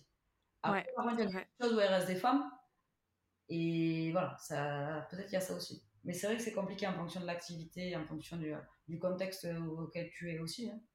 Mmh. et puis tu, tu l'as très bien souligné, je pense aussi la manière dont on amène le message, est-ce qu'il est... Je pense que tu l'as incarné, c'était une problématique que tu as su mettre en lumière déjà avec la porte d'entrée de la santé, qui était extrêmement liée à la performance, et quand on entre par cette porte-là, c'est difficile effectivement d'aller à l'encontre, donc ça a été fait avec beaucoup d'intelligence, et tant mieux pour les joueuses. C'est top. Alors, j'avais aussi, bah, du coup, on peut faire aussi le, lien avec, tu as parlé de la conférence de Katie, et du coup, comment ça a été reçu, l'autre grand tabou de la femme sportive, qui sont les futurinaires, comment ça a été reçu aussi donc dans cette conférence? Est-ce que comment ça s'est passé? Écoute, ça s'est super bien passé parce que l'idée c'était du coup, comme j'étais un peu pris, à court par rapport à mon, à mon mémoire, parce que je crois qu'on on, ben, en septembre on met en place quelque chose très rapidement. Donc euh, Steph, elle, met, euh, elle euh, réunit le staff. Donc, le président vient, mais vraiment, c'était extraordinaire. Toutes les joueuses sont là. Donc, derrière, on amène une problématique et à vraiment, euh, ce que j'avais trouvé extraordinaire, c'est, c'était la capitaine, c'est, euh, c'est Gaëlle qui, euh, tu vois, qui, l'équipe de France, etc. Donc, c'est vraiment, c'est sans filtre parce que c'est chouette si je compare au handball on est un peu plus, euh, Hum, non, j'ai pas de fuite, un peu plus dans le déni. Euh, t'as Gaëlle qui, euh, qui prend la parole, mais en tant que capitaine, et moi, je me- quand je l'ai vu prendre la parole, je me suis dit, mais toi, j'aurais aimé que tu sois mon capitaine, tu vois. Elle dit, bon, écoutez, les filles, là, c'est maintenant qu'on va en parler, parce que là, euh, elles sont là pour nous, euh, tu vois, mais le truc, euh, t'as envie de, de- de- d'avoir un cri de guerre après. Et là, elle a, elle a boosté la salle, là, et t'as toutes qui ont commencé à lever Ouais. les doigts et à commencer à parler, et avec, en, en, en expliquant plein de, plein de, d'autres problématiques. L'impact, euh, voilà, ben moi, quand je, quand je suis au sol, l'impact euh, sur, mes, sur ma poitrine, l'autre qui parle de, ben, j'ai fait ma rééducation, euh, j'ai pu la faire juste parce que j'ai été blessée, donc j'ai fait ma rééducation périnée à ce moment-là, mais sinon j'ai pas le temps, parce qu'elles sont pas toutes pro Hmm. derrière elles travaillent, sont étudiantes, etc. Là, il y a eu cette, cette ouverture. Donc, quand je te dis, ça a été hyper efficace, et, euh, bah, parce que derrière, tu as vu la machine que j'ai à côté, elle s'appelle Stéphanie. c'est que euh, t'as t'as pas euh, à relancer les personnes, etc. Donc, déjà, premier rendez-vous, tu as, tout ce qu'il te faut. Tu envoies ton, ton questionnaire, tu as tout ce qu'il faut. Et ça va très vite. Tu pas à rebondir, à dire oui, s'il vous plaît, excusez-moi du peu, ça serait bien de remplir. C'est Mhm. carré. Et, et quand tu lis des questionnaires, parce que j'avais fait des questions ouvertes, mais c'est vraiment, c'est c'est ouvert. Hein. C'est-à-dire, me trouve dessus, euh, tu vois, c'est pas, euh, oui, Ah j'ai parfois quelques petites fuites urinaires, euh, autant que je pense que c'est, voilà, c'est carré, c'est cash. Et derrière, donc du coup, dans ta donnée, quand, quand tu fais tes, quand tu mets ça pour tes, tes stats, là, c'est clair, net et précis. Donc là, tu fais, tu fais focus, focus, focus, et tu dis, ok, là, j'ai quelque chose de, j'ai quelque chose de vraiment bon là pour mon mémoire Hmm. je l'accueil il a été non seulement top à ce niveau-là il y a le, médecin qui tu vois on t'ouvre les portes tu as les kinés qui sont là et toi tu es en train de dire c'est une niche hein. moi je voudrais juste m'occuper des euh, problèmes liés à la sphère gynécologique donc mais welcome parce que c'est des kinés c'est des donc il y a de tout il y a des femmes des hommes etc c'est vraiment euh, il y a de tout hein, dans ce, au, au stade donc ça c'est chouette donc tu as aussi l'aide des hommes parce que c'est pas qu'un problème féminin Oui. et souvent les kinés de ces de ces clubs euh, sportifs, ils sont aussi masculins. Donc, euh, tu amènes une niche, c'est-à-dire une spécificité euh, qu'ils ne connaissent pas forcément parce qu'ils sont pas femmes. Et donc, ils sont bien contents de t'accueillir par rapport à ça. Et après, euh, derrière toi, tu te dis, bon, c'est cool. Alors, moi, j'étais, euh, je pense, très prétentieuse dans ma tête en me disant, ah non, mais facile. Parallèlement au mémoire, j'avais pris une, une jeune qui me servait de cobaye et qui venait au cabinet. Donc, j'avais mis en place mon propre protocole en parlant du diaphragme, tu as des pressions en haut, en bas, en me disant ouais c'est top. Donc je vais donc elle venait toutes les semaines pendant un an quasiment, toutes les semaines de vendredi de terre, on avait calé ça par rapport à ses entraînements, par rapport à ses études, etc. Et il s'avère que bah, c'est pas scientifique, mais de façon empirique, elle a eu ses diminutions de, euh, de fuite, mais derrière il y a eu aussi euh, changement de contraception, il y a eu toute une dynamique qui s'est mise en place, il n'y avait pas que ça. Et j'étais super contente de se dire, ouais, c'est super, j'ai trouvé la solution. Tu sais, la fille, elle arrive, elle se dit, eh, hein, personne n'a trouvé en 25 ans, moi j'arrive en, en un an, j'ai trouvé la solution. Si ce n'est que tu te rends compte de la, de la problématique, tu te dis, ouais, mais attends, là, elle est sur table, c'est bien. Oui, effectivement, tu viens de relâcher euh, euh, le plancher pelvien. Mais pour ça, tu as travaillé sur le nerf vague et tu as relâché le diaphragme Mhm. et tu as, mis euh, la personne un peu dans, en vague, quoi, tu vois. Ouais, parasympathique et qu'est-ce qui se passe quand elle se met debou et qu'elle va à l'entraînement après, quoi? C'est ça, t'as tout compris. Donc, t'as relâché ses cervicales, toi, t'es content. Ça va parce que derrière, elle ne va pas au match, elle va à l'entraînement. Tu vois, donc je, on faisait ça, c'était vendredi, etc. Toi, t'es content, tu sais, je me pose, ouais, c'est trop bien, je sais que là, euh, ma, euh, ma vessie, elle est relâchée. J'en suis sûre, tu sais, tu fais des tests avant-après, elle est relâchée. Après, tu dis, mais qu'est-ce qu'elle fait Qu'est-ce qu'on fait si elle va en mêler, là, quand elle vient avec la tête? Euh, Toi, tu l'as mis en plus dans un état un peu vague qui peut durer deux jours. Hein. Elle joue pas vendredi, mais elle joue samedi. Hein. Et là, tu te rends compte de la dangerosité. Tu en dis premièrement ne pas nuire en kiné ou en ostéo. Hein. Donc tu te dis, waouh, mais là, euh, c'est dangereux ce que tu as fait finalement. Et à la fin, tu te dis, mais je préfère qu'elle ait une fuite, qu'elle se fasse mal au cervical. C'est grave. Et là, donc là, je reprends, tu vois, tu fais, avais fait un petit focus en disant, c'est bon, j'ai la solution. Là, tu reprends du large. Tu dis, ah non, cette, là, cette étude, elle doit être transversale, pluridisciplinaire. Et je suis repartie sur les premiers constats que j'avais fait, euh, que je te note ici, euh, que je vous note là. J'avais fait quatre constats. Premier constat, dans la prise en charge thérapeutique des sportifs de haut niveau, donc face à l'incontinence urinaire d'effort, un travail de tonification du périnée est quasi systématiquement proposé, alors que ce dernier est hypertonique. Donc tu dis déjà, voilà, déjà, il y a, voilà. Tu dis, bon, déjà, il y a un problématique parce que, bon, je veux bien de gasquer, l'hypopression, etc. Mais tu dis, non, mais en fait, c'est pas une question de, tu vas chercher leur périnée, c'est du, quand tu en c'est du béton. Ouais. Donc, c'est pas le Elles même n'ont pas problème. besoin qu'on le renforce davantage, il est déjà Oui. au taquet. Exactement. Il est déjà au taquet, c'est pas le problème que moi j'ai eu à post-accouchement où là, effectivement, il y a une détonification du périnée et là, il faut le renforcer. Donc, déjà, on se, prom- on se, on se trompe. Il, les facteurs, il y a tellement de facteurs. Les facteurs sont autres que le facteur de la femme euh, après accouchement. Donc, déjà, tu te dis, il y a de l'éducation à faire et de l'information. Deuxième constat, les joueuses ont très peu de connaissances sur les caractéristiques de leur anatomie féminine. Mhm. Dis, avant de commencer à mettre en place, en place ton protocole, il va falloir informer, rééduquer ou éduquer, parce qu'elles ont, elles sont là pour performer. Elles n'ont pas de, tu vois, c'est-à-dire avec des planches anatomiques pour leur expliquer qu'est-ce que c'est que leur corps à l'intérieur. Mm. Troisième constat, les joueuses n'osent pas s'exprimer à ce sujet. Alors tu te dis, ben ça, j'ai pas besoin, j'avais pas besoin. C'est Steph qui a, tu vois, c'est c'est bon. Là, ça c'est chouette au stade en tout cas.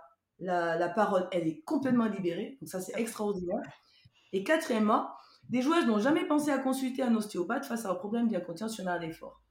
Et quand je te dis jamais c'est, il y en a une, et celle qui a répondu une, ben, je savais que c'était moi. je dis, ah ben oui, ah ben oui, c'est moi en fait. Tu te dis merde. Derrière, elle voit des ostéos, mais sur, plus sur des problèmes euh, musculosquelettiques euh, Mhm. que euh, viscéraux ou vraiment spécifiques à la sphère urogynécologique. Mhm. Et tu te poses la question sur les kinés en fait, et tu te dis, mais elles n'ont pas forcément le temps. Mhm. Les kinés sont pas forcément. euh, ils, ils- ils abordent l'incontinence urinaire à l'effort plus par rapport à des femmes post, post-accouchement, hein, tu vois, c'est vraiment encore une niche. hein, la problématique chez la sportive, elle n'est pas connue en fait. Non.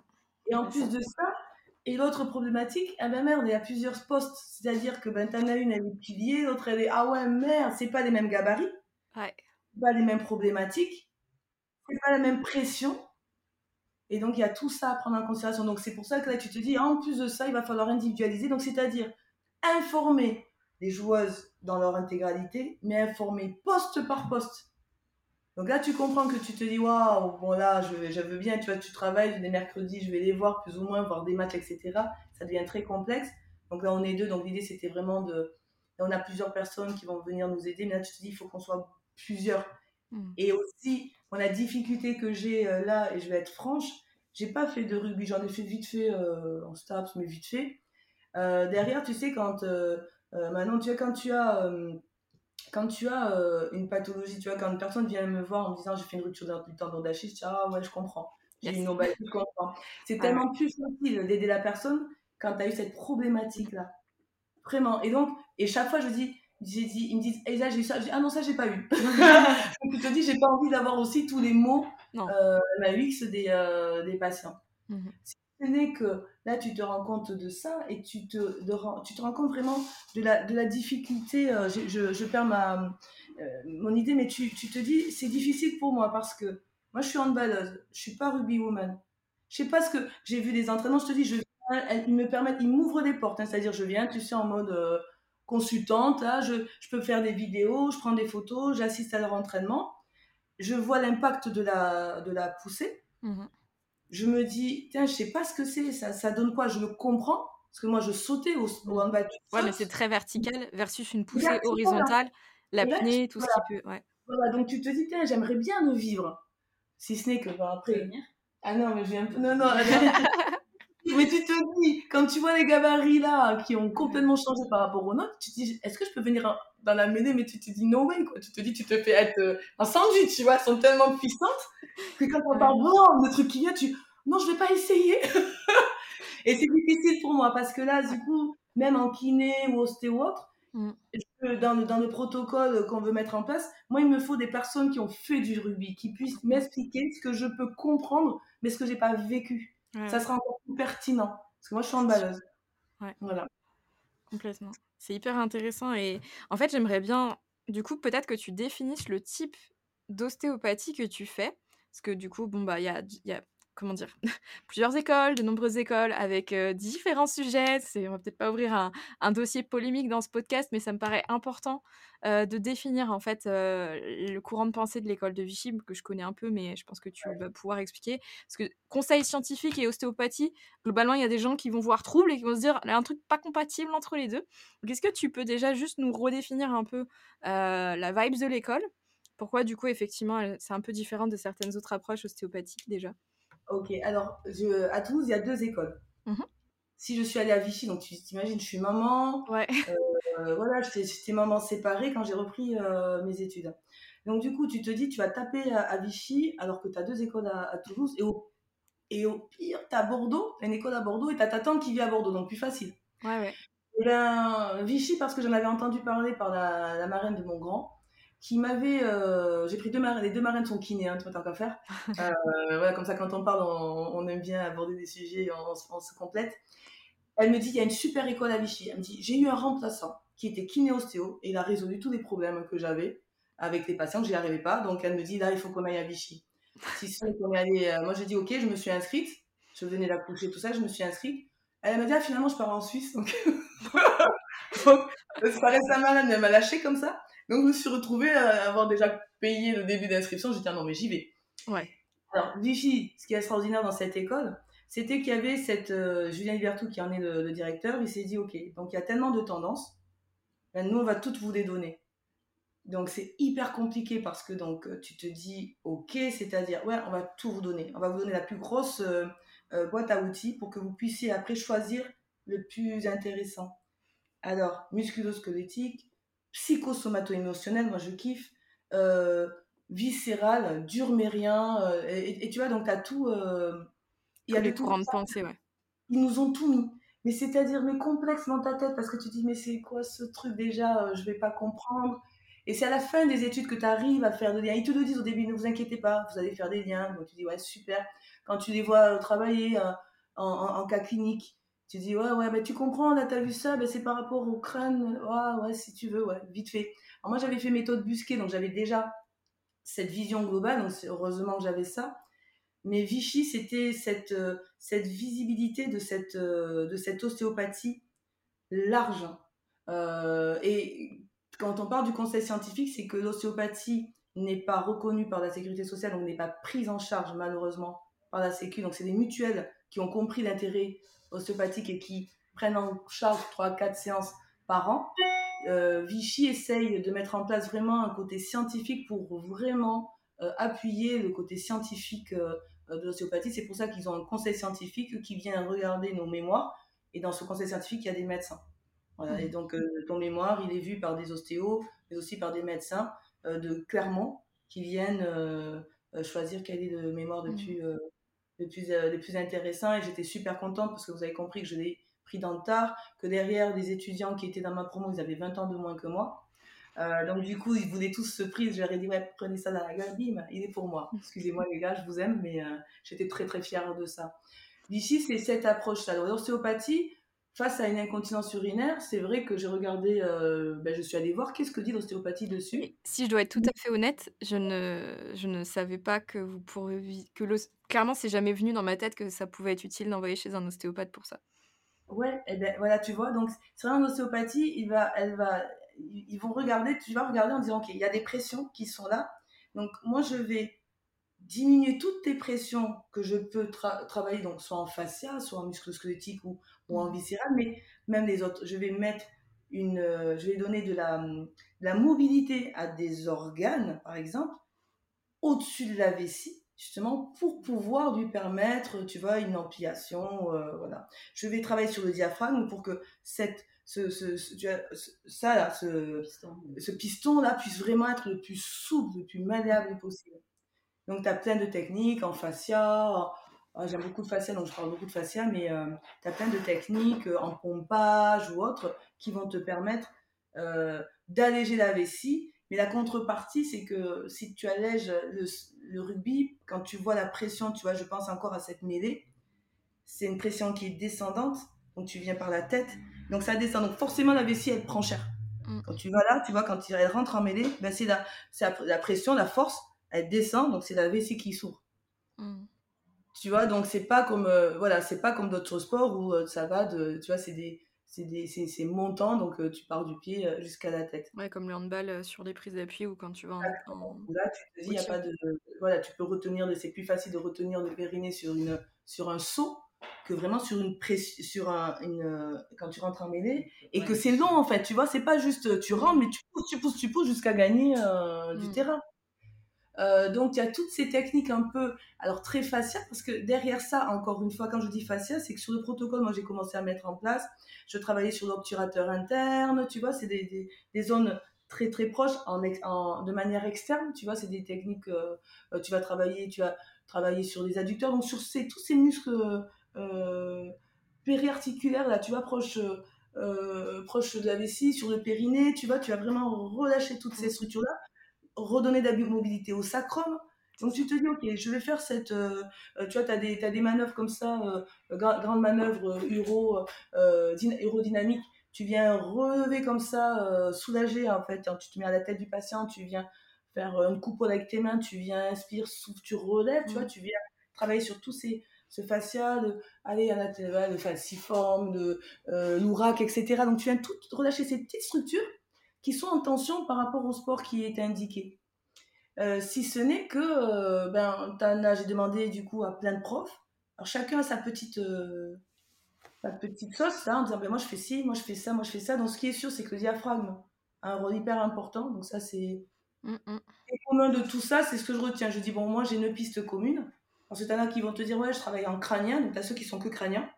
Et qui vont partir du crânien et qui vont tout euh, tout libéré par le crâne. Et, ça marche. Hein. L'étude sur le patient montre que ça marche. Après, il faut être euh, convaincu de ça et comprendre que sur la séance, la personne va te dire je vais soulager ta vessie, par contre, je vais rester que sur ton crâne. Il faut être ouvert aussi. Après, disons aussi que c'est une. Enfin, tu vois, vu qu'on a quand même un, podcast de vulgarisation, enfin, ce qui est important aussi, c'est que c'est pas la première approche à aborder, que bien vérifier certaines choses, etc. Donc, euh c'est vraiment là l'idée. Tu te dis, je, je, soulage cette vessie, mais soulager cette vessie, tu vois, c'est un peu. Enfin, tu vois, ça peut. Je pense que c'est difficile à concevoir pour la plupart des personnes, même si, bien sûr, il y a des choses qui se passent. Hein. Ouais. Mais ça reste. Oui, c'est très. Et c'est pour ça que toute. C'est pour ça que l'ostéopathie aujourd'hui, à chaque école, sa, sa vision. au moins en kinésithérapie, tu peux être, avoir fait tes études en Belgique. Moi, j'ai fait mes études en Belgique de kiné, donc à tous ou autres. Sur un protocole, mmh. c'est le une rééducation des ligamentoplastie du genou, c'est le, le, même. En ostéopathie, tu as ta chambre, tu vas dire, ouais, moi je travaille en magnétisme, il y en a certains qui vont dire, moi je suis du structurel, moi je fais du viscéral, donc c'est à chaque, à chaque patient son ostéo. Hein. et c'est pour ça que c'est encore plus difficile comparé à la kinésithérapie où c'est plus pratico-pratique, on va dire, ben, il, y a il y a plusieurs champs ouverts. Mais ces champs, il faut des. Il faut des euh, Là, l'idée, c'est de les raccourcir en disant, OK, ben, c'est bien, toi, si tu arrives en crânien, moi, là, moi, je sais que je prends le diaphragme. Je vais dire, OK, moi, je vais partir, ce que j'appelle le chair d'orchestre, et je vais faire un spécifique diaphragme et relâcher. Euh, tu vois, moi, j'aime beaucoup de, comme sur la terre interne, voilà, toutes ces structures, euh, mm. euh, même, tu vois, les, les ischio-jambés, quand tu comprends un peu la dynamique, euh, mm, mm. la sacro-iliaque, comment ça se passe, je te dis, OK, moi, je veux relâcher cette, cette sphère-là. C'est pas si évident. Ouais. finalement. Donc, l'école de Vichy t'apporte ça. Ce qui est chouette, c'est que derrière, ben, ils sont en train de m'accompagner euh, parce qu'ils vont nous, nous aider euh, dans les cinq prochaines années à mettre en place ce protocole. Donc, c'est, je sais pas, je suis contente d'avoir choisi cette école parce que ben, quand tu es un étudiant, tu reviens, tu dis putain, je galère parce que, parce que je veux, je, je vais pas reprendre une thèse parce qu'à un moment donné, j'y ai pensé. Je me dis, ah non, c'est mes enfants qui vont, ils vont me fracasser, ils vont fêter 10 ans, ils vont se dire, non, mais maman, c'est bon, nous on étudie, euh, arrête-toi là. Et là, il m'a dit, Julien, non, mais écoute, c'est bon, on va, sur l'an prochain, on va mettre en place quelque chose pour vous aider et pour que d'autres études soient faites mm. sur le rugby, le handball ou encore d'autres sports. Donc, tu vois, avec toute cette donnée qu'on aura, ben, j'espère que les jeunes générations eh ben, vont arriver à faire quelque chose de tout ça. Mais de toute façon, la profession d'ostéopathie, elle se heurte à ça. C'est que le titre parapluie d'ostéopathe, malheureusement, quand tu es patient, tu sais pas du tout ce que ton thérapeute fait. Et en fait, euh, parfois, enfin moi, j'ai ma liste d'ostéopathes qui font du viscéral, parce que des fois, c'est le viscéral qui est la clé. Moi, j'ai pas les clés, mais quand je touche euh, les abdos du patient, je dis non, mais là, c'est fait, je pourrais rien faire tant que là, c'est pas relâché. Euh, parfois, j'ai besoin d'un ostéopathe structurel. Moi, c'est pas, je suis pas du tout, c'est pas forcément ce que j'apprécie faire. Et a des fois, c'est la clé de mon traitement. Et en fait, si, si en tant que kiné, j'ai pas les bonnes adresses chez qui envoyer, mais je trouve qu'un un patient lambda, une personne lambda perdue dans la nature, c'est hyper dur déjà de savoir ce que tu as besoin, très clairement. Mais deuxièmement, c'est un peu le facteur chance qui t'envoie chez la bonne personne qui pourrait probablement aller à ton problème sans forcément user ou abuser ou aller dans des choses qui sont pas forcément ce qu'il faut. Et c'est vraiment complexe, franchement, c'est une profession que, que il faut avoir. Pour moi, personnellement, en tant que kiné, c'est pas du tout contre, au contraire, je pense que c'est très complémentaire, mais c'est un vrai challenge à l'heure actuelle, au vu des différents courants, au niveau du business que ça a été, au niveau des écoles, des ah, étudiants qui sortent, qui n'ont pas de travail. Enfin, il y a un vrai problème quand même sur comment c'est en France actuellement. Et du coup, enfin, déjà, merci de nous avoir partagé un peu le, le, le tour d'horizon par rapport à ça, et un peu la vision que tu as par rapport à ça. Ouais, c'est une profession compliquée parce que tu es commercial. Alors, la chance qu'on a quand on est kiné, c'est qu'on a déjà nos, nos, patients. Quand ils sont là, ils t'ont fait confiance, donc euh, tu, en plus, ils t'ont servi un peu de cobaye parce que mmh. tu as mis des techniques, voilà. Donc derrière, tu les as. Donc ils sont OK pour payer après euh, tes séances d'ostéopathie. Quand tu sors d'ostéopathie et que tu n'as fait que ça, tu es un commercial. Euh, avant, on disait ostéopathe, tu le vois quatre fois par, par an. Maintenant, les personnes, ils vont chez l'ostéopathe tous les mois. Alors, quand tu es individu lambda, je ne comprends pas trop. Quand tu es un sportif de haut niveau, je le comprends parce que ton corps, c'est ton, ton outil de travail. Et je dirais presque que si la Sécu avait à faire un effort, ça serait de dire les sportifs de haut niveau, bah, c'est vraiment tous les mois, voire toutes les deux semaines que tu dois faire des petites techniques ostéopathiques. Pas grand-chose, parce que c'est leur, leur ça c'est leur corps. Et c'est leur esprit et autre chose. Donc, et c'est leur physiologie. Donc là, ok, pour que un, un sportif de haut niveau, je pense que toutes les deux semaines au moins, il doit faire un check-up ostéopathique et kinésithérapie. Et de récupération aussi. Ouais. L'individu quand il me dit tous les mois, je vais voir l'ostéo, là, je commence à me poser personnellement des questions éthiques, en me disant, elle est où la barrière entre euh, je, euh, je, ben, j'ai besoin de toi, donc je te fais revenir, c'est ça. Euh, Financièrement parlant, tu es mon gagne-pain. Et c'est pour ça, je suis désolée, parce que c'est pas très poli presque de poser cette question-là ou de te confronter par rapport à cette activité d'ostéopathe. Mais quelque part, je pense que c'est une nécessité aussi d'en parler parce que c'est un réel fléau en France aujourd'hui, à la fois pour les étudiants qui s'engagent aussi dans les cursus d'ostéopathie alors que le marché est saturé. Ça, c'est une problématique de dingue. Aujourd'hui, donc c'est rien compliqué, éthiquement parlant. Mm. Euh, j'avais un prof qui, que j'avais beaucoup aimé, qui, a, qui l'a dit et qui a été très clair en disant voilà, soit vous partez sur ce côté vraiment euh, ostéopathie, vraiment euh, avec ce côté de, d'être complémentaire à la kinésithérapie, d'amener un, un, plus, un travail global. À travers ça, c'est pas tous les jours qu'on va voir l'ostéopathe. Soit vous rentrez dans cette dynamique un peu business et vous faites revenir votre. Et là, les gens, tu sais, ils vont pas bien quand ils vont pas bien et que tu leur dis, en plus, ils te croient, tu, tu dis, ah oui, écoutez, il n'est pas fini, revenez dans deux semaines. Mais ils, ont confiance, tu sais, le, professionnel de santé, il a, la, il a la blouse blanche, il a un pouvoir assez extraordinaire. Donc derrière, bah, si moi je te dis, bah, maintenant, euh, il, va il va falloir que tu reviennes parce que là, tu, bah, tu vas dire, ok, et ben, tu vas revenir. Donc tu vas, c'est plus de 100 balles sur, euh, sur deux semaines et que tu vas dire, ben, elle me l'a dit, euh, et oui, bon, dans trois mois, tu, je, tu reviens aussi. Et là, j'aurai ça à travailler. Ben, tu as une confiance euh, et un abus sûrement de certains. Après, c'est chacun se regarde dans un miroir et, et là, c'est notre combat. Merci pour, pour tout ça. Je pense qu'on va, on va clôturer ce, cette petite envolée, ce dossier.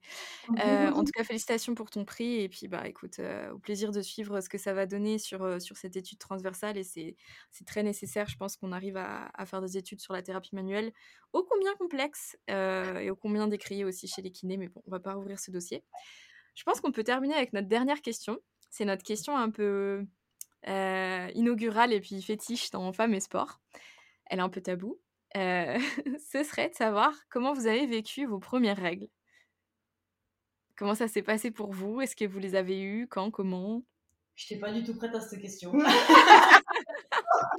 vous laisser la surprise. vous avez le droit de pas répondre, hein, mais. Euh, hyper bien euh, du fait que je vis avec ma mère. On est deux à la maison, deux femmes, donc déjà c'est hyper, hyper facile. Et en fait, un jour, j'ai eu mes règles, j'ai dit Oh, maman, j'ai un problème. Elle m'a dit Ok, pas de souci, t'inquiète. On en parlait hyper librement. Enfin, pas de tabou. Mais je pense que le fait qu'il n'y ait pas de tabou, alors c'est peut-être un avantage qu'avec sa mère, mais je pense que même les, les familles unis peuvent totalement en parler avec les, les pères et les mères. Mais euh, le fait en fait, d'en avoir toujours parlé, que ce soit hyper libre, moi, ça m'a pas. Ça m'a pas C'est fait, quoi. Ouais, exactement. C'est ouais! non, vraiment euh, hyper, euh, hyper libre. Ok. Ouais. Alors, j'ai, euh, c'était l'inverse. Il y a longtemps. L'époque dernière. tu sais, alors, j'étais en aménorrhée, moi. J'avais pas de règles. Alors, je faisais beaucoup, j'étais très athlétique, je faisais beaucoup de sport. Donc, j'ai fait du handball, mais j'étais euh, à l'UNSS, tout ça. J'ai j'ai tout fait comme sport, du foot, du. euh, j'ai tout fait. Et je pense que j'avais un, un corps, ben, j'avais pas de règles. Alors, pour te dire, moi, je suis famille africaine, euh, une mère qui élève seule cinq enfants. J'avais, il y a un petit frère, un grand, une grande soeur. J'avais toutes mes copines qui me disaient, ah, j'ai mes règles, j'ai mes règles, j'ai mes règles. Moi, j'ai 15 ans, 16 ans, 17 ans. Et là, j'en parle à ma grande soeur parce que tu vois, euh, on parle pas à la, à la maman, tu vois, on parle pas. Tu vas voir la grande soeur, la tante. Tu dis, ouais, est-ce que c'est normal euh? Et je dis, elle me dit, mais qu'est-ce qui se passe Je dis, ben, je pense que je vais pas pouvoir avoir d'enfant. Donc, tu as vu le- dans la tête. Ouais. Et pourquoi Parce que j'ai pas de règles, donc pas de règles, pas d'enfant. Ouais, ouais. Et elles me disent euh, non, euh, écoute, on va parler à maman. Donc ma mère m'amène euh, chez un gynéco. Je me souviens, alors là je vais, là, je vais parler de. Et la, la, la, la mère, la daronne qui est là, et t'as la gynéco qui pose la question est-ce que vous avez eu les rapports? Moi j'étais. tu vois, alors j'étais vierge, tu vois, t'étais là. Ah, ouais. moi Ouais, non. Donc t'as la, ma- la maman très fière. à Oh, côté. Ah ouais. Ça c'est bon Oh la vache. avant le mariage. Et derrière, là, elle m'explique, je dis, ah, je vais pas avoir d'enfant. Elle me dit, mais pas du tout. Et en, en gros, j'ai compris ça et elle m'a donné euh, la pilule pour que je puisse avoir des règles euh, régulières. Ouais, tu peux faire ça, mais voilà. Faire- Alors, pour vu qu'on a, nous sommes un podcast euh, que audio, euh, j'ai fermé mes yeux et Barbara a mimé un, un geste avec un pistolet. Nous ne sommes pas d'accord avec ce qui vient d'être dit, mais on te laisse finir, Kaidi reviendra dessus. Il y a, ben, du coup, à 17 ans, du coup, j'ai eu, euh, j'ai, eu la pilule. Bon, qui m'a fait faire avoir des seins de, de fou. J'ai on- je pouvais plus courir, j'avais des seins de, de Ah ouais? ça. Non, mais horrible. Et du coup, j'avais mes règles. Ouais. Et j'ai eu des règles, du coup, régulières. Donc, j'ai eu la pilule, pas, pas parce que j'avais eu euh, un conjoint, mais parce que j'avais pas de règles. C'était la solution qui avait été trouvée euh, à l'époque pour ça. Et du Alors, coup, je tu- vois mon tête, donc. Ouais, non, mais ça- Ah, bref, ça euh, nous désespère. Et tu as, tu as eu cette Ah. pilule combien de temps? Enfin, Comment elle s'est passée après ta, ta vie gynécologique par rapport à ça? Eh bien, je l'ai eu, euh, j'ai tout le temps. Du coup, parce que moi, du coup, ça me permettait d'avoir euh, ces règles. Donc après, par contre, ça, pour ton ça envie d'enfant, euh, quand tu as dû avoir ta maternité, par exemple? Alors, je l'ai arrêté ben, quand j'ai eu, euh, j'ai, donc j'ai eu cette, cette pilule. Après, j'ai eu, en plus, ben, elle était remboursée, les autres n'étaient pas remboursés. Donc, ben, tu prends celle qui est remboursée parce que tu n'as pas de thune. Après, j'ai eu, même plus tard, j'ai pu avoir des microdosés, donc qui ont permis à mon corps d'être un peu plus normal. Parce que je te jure, j'avais des- une poitrine. euh, heureusement, j'ai allaité, donc sinon ça se voit pas, mais j'avais un truc de malade. Je mettais deux soutiens-gorge au sport Ah ouais. pour pouvoir Ah non, mais c'était horreur. Des- Tu te souviens, c'était quel type de pilule? Waouh, je vais te le. euh, Juste savoir euh, la composition, en fait. C'est de la Ah, curiosité, c'est pas... de la- je- après- parce qu'après, j'ai eu la jasmine qui était celle qui était microdosée. Ouais. Mais la première, La première... euh, je pourrais pas te dire, mais comme j'ai gardé beaucoup de, des archives, là, tu sais, j'ai beaucoup archivé. Je... Franchement, entre temps, si j'arrive à retrouver ça, euh, mais c'était une catastrophe. Tu vois, Barbara, moi, je veux juste rebondir par rapport à ta aspect à toi. Tu vois, la gynéco, à aucun, à aucun moment, il a fait un bilan nutritionnel pour dire, OK, est-ce qu'il n'y a pas déjà de déficit calorique? Combien de temps tu t'entraînes par semaine? Est-ce qu'il n'y a pas un problème sur la charge de travail? Ouais. Etc. Ouais, là, tu peux faire tes petits signes. Ouais, ouais, tu- mais tu sais, moi, je on s'interroge même sur euh, les consultations de fertilité. hein. Avant Ouais. de faire la pompe à GNRH, est-ce que réellement, il y a des gynécos et il y a des personnes qui commencent à regarder le déficit énergétique? Mais Très peu. voilà, je te laisse répondre, Barbara. Honnêtement, très peu. Enfin, moi, toutes les filles qui viennent à moi, toutes les femmes qui me consultent à ce sujet, c'est le néant. Donc, au cas où vous nous écoutez, si une femme n'a pas ses règles à 15 ans, c'est ce qu'on appelle une aménorrhée primaire. Et c'est un facteur de risque euh, important de, beaucoup de choses, voilà, et c'est très important du coup de consulter. Alors je dirais plutôt a priori un gynécologue qui a une formation gynécologie médicale. Et si possible, si c'est une, si c'est une jeune femme qui fait pas mal de sport euh, ou qui est assez active, euh, bah, consulter quelqu'un qui s'y connaît un petit peu en fait euh, en gynécologie du sport. Quoi. Malheureusement, aujourd'hui, c'est très rare encore en France.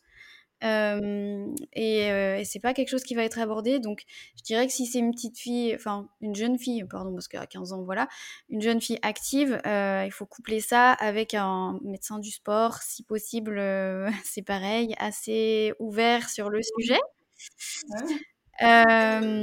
Oups, excusez-moi. Ouais, pardon, je. Bref, je, je croyais l'avoir mis en mode avion. Euh, donc ouais, c'est important que, que ce soit dit. C'est grave de ne pas avoir ces, ces règles euh, à 15 ans. Euh, et voilà, et donc la pilule n'est pas n'est malheureusement pas la solution. En tout cas, c'est pas du tout ce qui est recommandé. Et en fait, Katie, je sais pas si tu as percuté du coup maintenant avec le recul, qu'est-ce qui s'est passé? Est-ce que tu as, capté un petit peu euh, qu'en fait c'était sûrement dû au volume de sport et peut-être pas appuyé par la nutrition sans que tu aies forcément des troubles, hein, mais j'en étais persuadée parce que je faisais vraiment, je faisais beaucoup. euh, J'étais euh, en hyper, pas une hyper active, une hyper créative, je dirais. Euh. Donc je pense que alors j'avais de très très bonnes, j'avais de très bonnes notes, mais je pense que pour m'occuper, ma mère s'est dit Ouais, faut qu'elle sorte. Et donc je faisais, euh, comme j'excellais dans les études, je faisais, euh, mais je- quand je dis tous les, les mercredis, je sais pas combien d'heures en plus en bas, je faisais, je faisais Ouais. beaucoup beaucoup de sport. Moi je savais, je savais déjà que c'était, je me suis dit mais c'est parce que je fais beaucoup de sport, mais euh, on m'a on m'a mis, euh, ouais. on m'a mis ça euh, sur le sur le tapis. Et je, je vais rebondir sur une autre parce qu'après tu repars sur une autre problématique que j'ai eue. Quand je me suis fait ma rupture du tendon d'Achille, j'avais 21 ans. Et j'avais une hygiène assez bonne.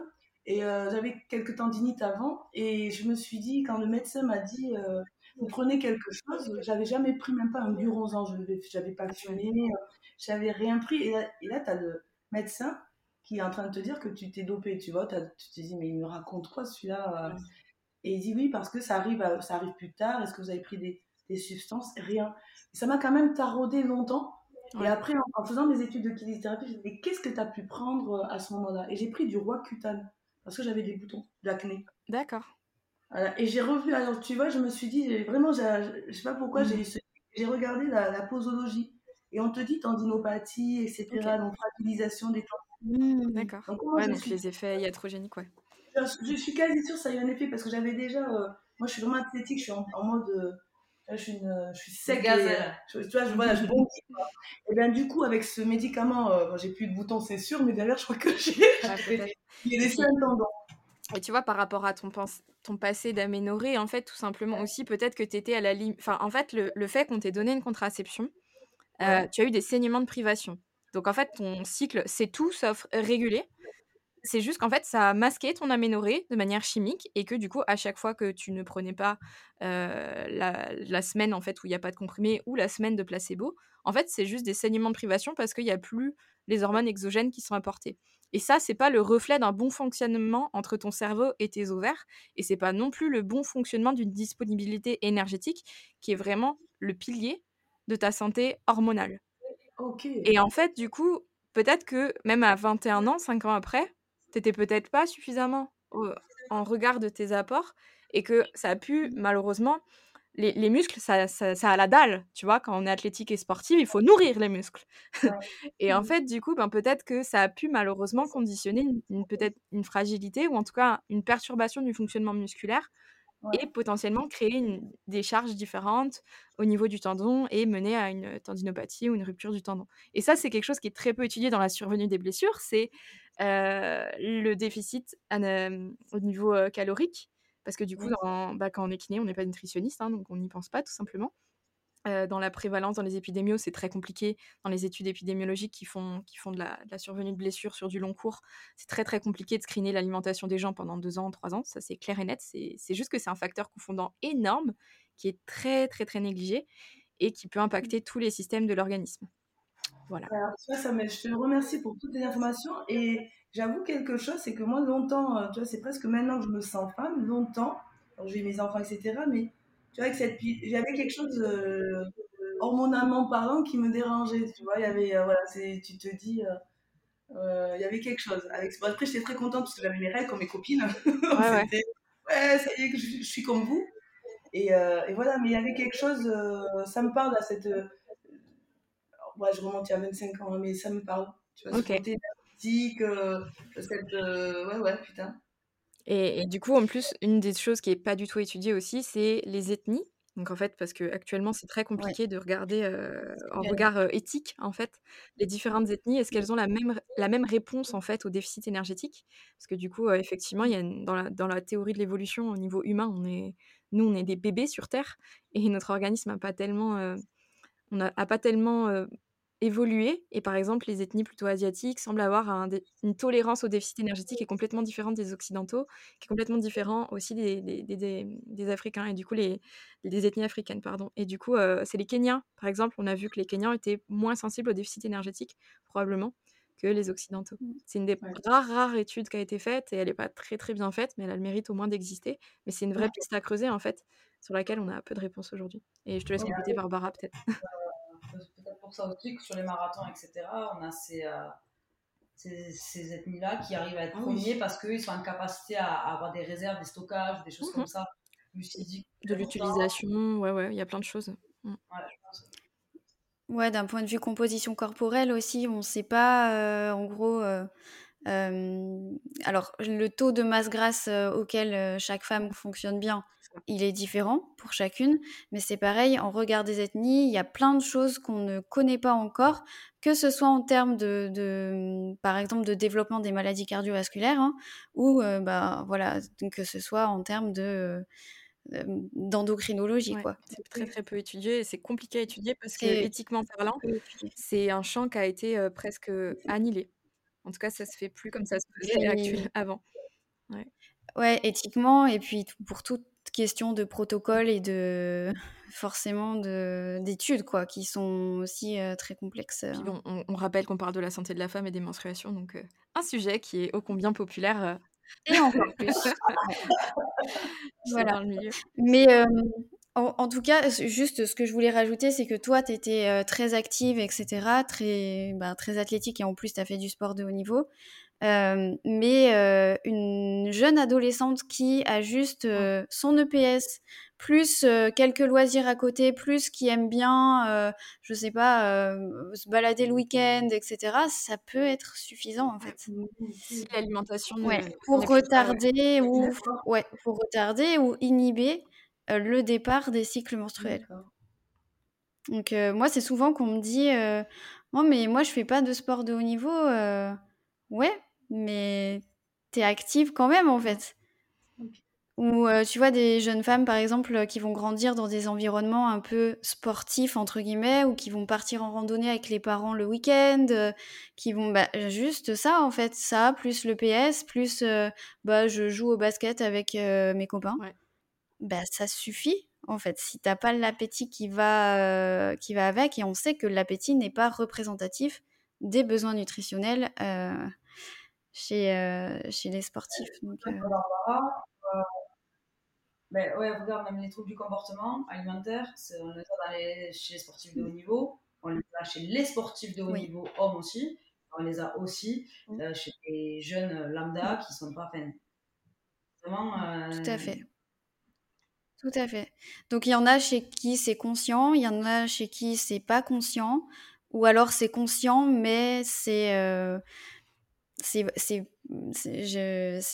en regard de troubles alimentaires effectivement ou de désordres alimentaires. Et chez les sportifs de haut niveau, euh, la- les sportifs de haut niveau sont plus, enfin la prévalence en tout cas de désordres alimentaires et de troubles alimentaires est plus haute chez les sportifs de haut niveau. Euh, et, euh, et chez les femmes encore plus. La prévalence est encore plus haute. Euh, néanmoins, il semble, alors je voilà, il y a quand même des études euh, qu'on doit euh, mener encore à ces sujets, mais chez les élites carrément, il y a moins de troubles alimentaires que de désordres alimentaires. Donc vraiment les le, spectre en fait des difficultés avec l'alimentation, on va dire, et avec son image corporelle, etc., est extrêmement large. Ça va euh, d'une nutrition, enfin d'une alimentation, d'un comportement alimentaire qui est optimal, qui répond à ses besoins, etc., avec une bonne adaptation, à on passe au désordre alimentaire. Donc, c'est des comportements qui vont tendre à être pathologiques, mais qui ne correspondent pas exactement en termes de fréquence et de sévérité aux troubles alimentaires cliniques comme l'anorexie, la boulimie, l'hyperphagie, etc. et les autres non spécifiés aussi. mais on sait que le développement de désordre alimentaire c'est vraiment le chemin qui mène droit aussi, euh, qui, mène droit aux troubles cliniques, quoi. Donc, euh, Merci pour euh, toutes ces informations parce que ça là, ça me, je, non.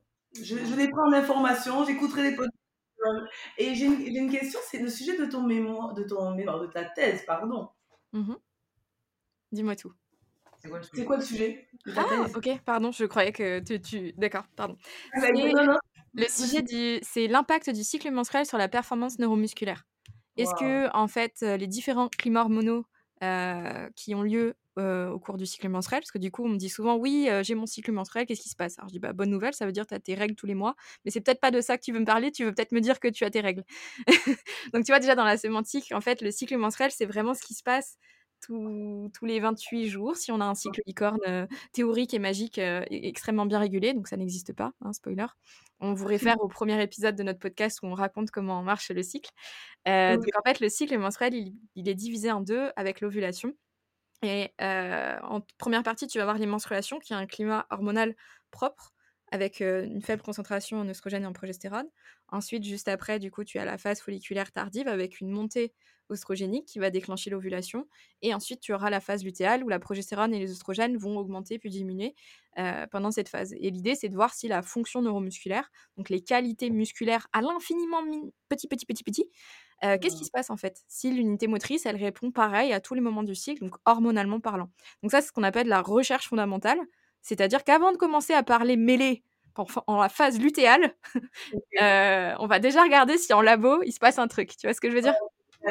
Quel test de terrain, test de terrain laboratoire tu utilises Du coup, en labo, on va avoir un test sur euh, isocinétique. Où on va regarder la montée de force et la production de force et le maintien de la force dans le temps. Alors ça, c'est... Bon, je, ne peux pas trop rentrer dans les détails parce que ça reste des, des, secrets, entre guillemets, euh, de, de trucs. Mais un autre test, c'est sur l'endurance. Et en fait, on a une deuxième partie qui est effectivement beaucoup plus orientée terrain. On va essayer de, voir si les femmes répondent différemment, si on entraîne différemment pendant le cycle. C'est-à-dire profiter du pic oestrogénique. Est-ce que c'est un avantage en termes de développement musculaire?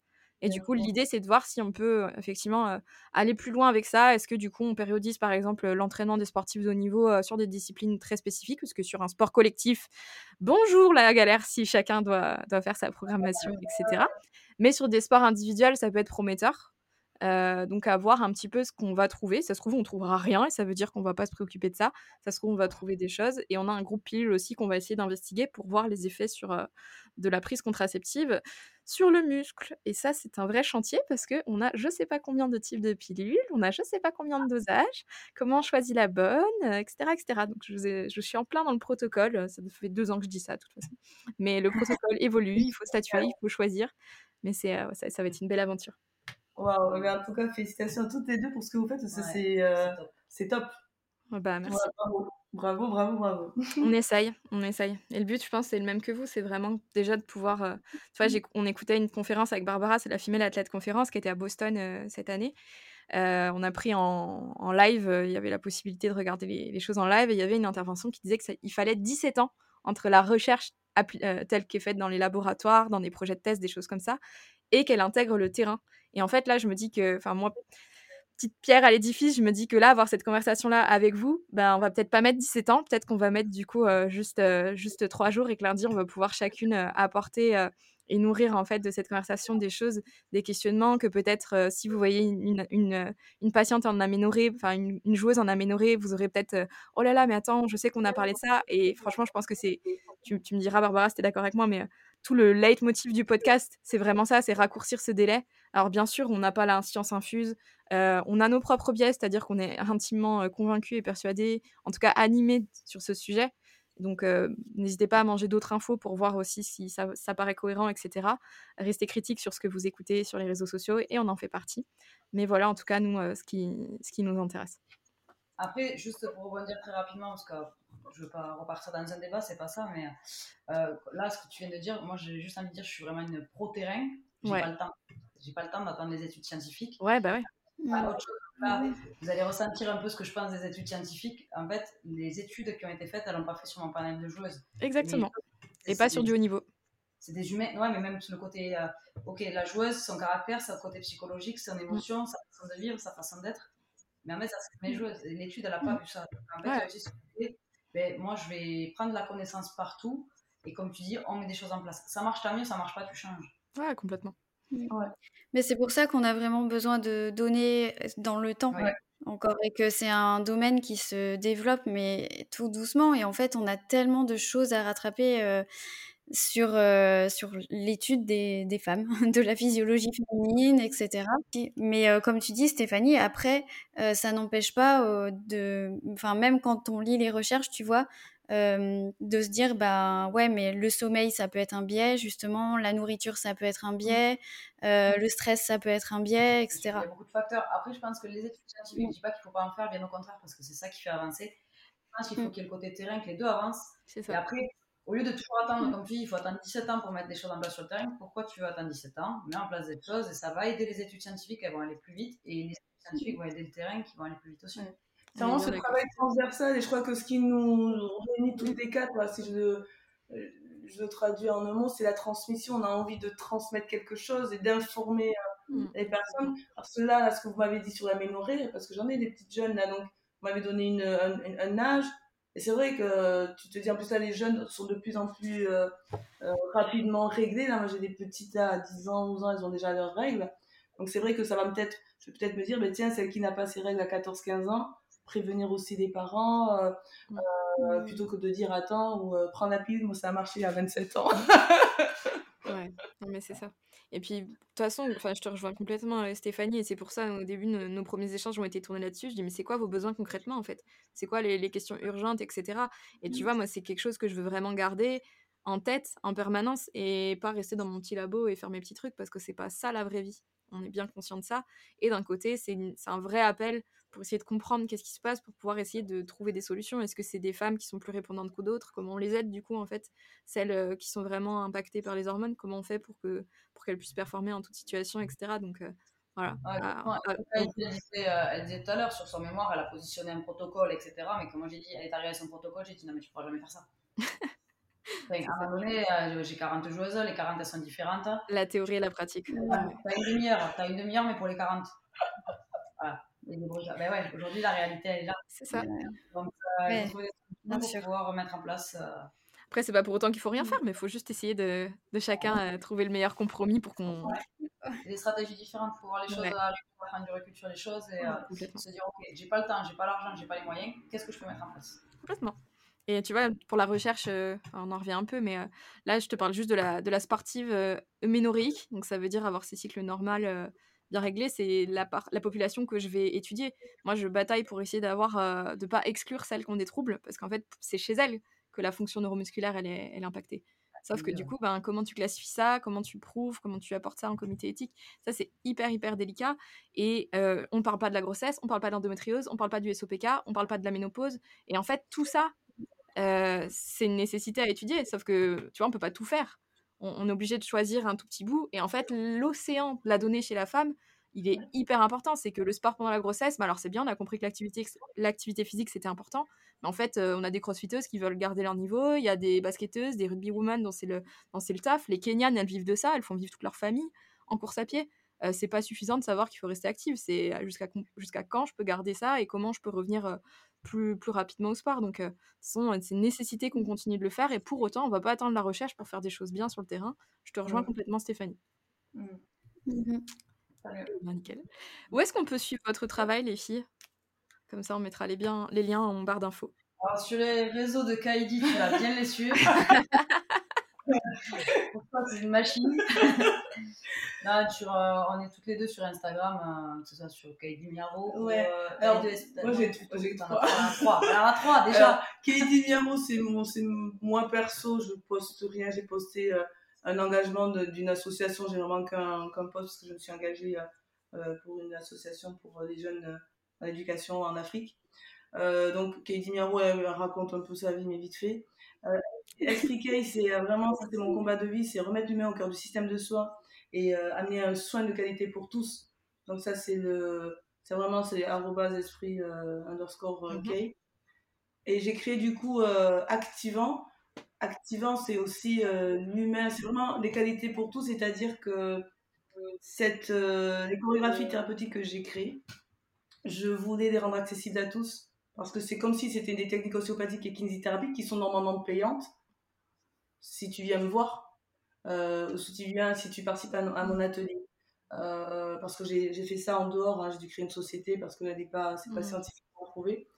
Donc du coup, je me suis dit, ouais, mais c'est con parce que tu as, une, t'as quelque chose qui t'aide et qui aide les gens que tu suis. Purée, est-ce que tu peux pas le donner à d'autres personnes? Et c'est les réseaux sociaux qui me permettent de les mettre en ligne, que les personnes le fassent de chez eux. Donc j'ai vraiment respecté beaucoup de choses pour que ça soit, euh, Mhm. ça ne nuise à personne. Euh, et du coup, j'ai créé un autre compte qui s'appelle Activant. Comme je te le disais, euh, j'ai envoyé, envoyé 200 pages à l'ARS hein, il y a 3-4 ans. Je trouvais que le mot patient, il était déjà psychologiquement euh, Ouais. compliqué dans le sens où le patient, il patiente et il attend dans la salle d'attente. Et donc, à quel moment tu vas lui dire, mais tiens, prends-toi en charge. C'est-à-dire, moi, je suis là, juste, on est des adjuvants, je suis là pour t'aider, pour t'informer, pour transmettre, mais ton corps, ton esprit et ton âme, c'est toi qui les gères. Mhm. Alors, j'ai créé ce mot, activant. Je me suis dit, plutôt que de patient, il faudrait déjà changer pour les... C'est pour les prochaines générations. hein.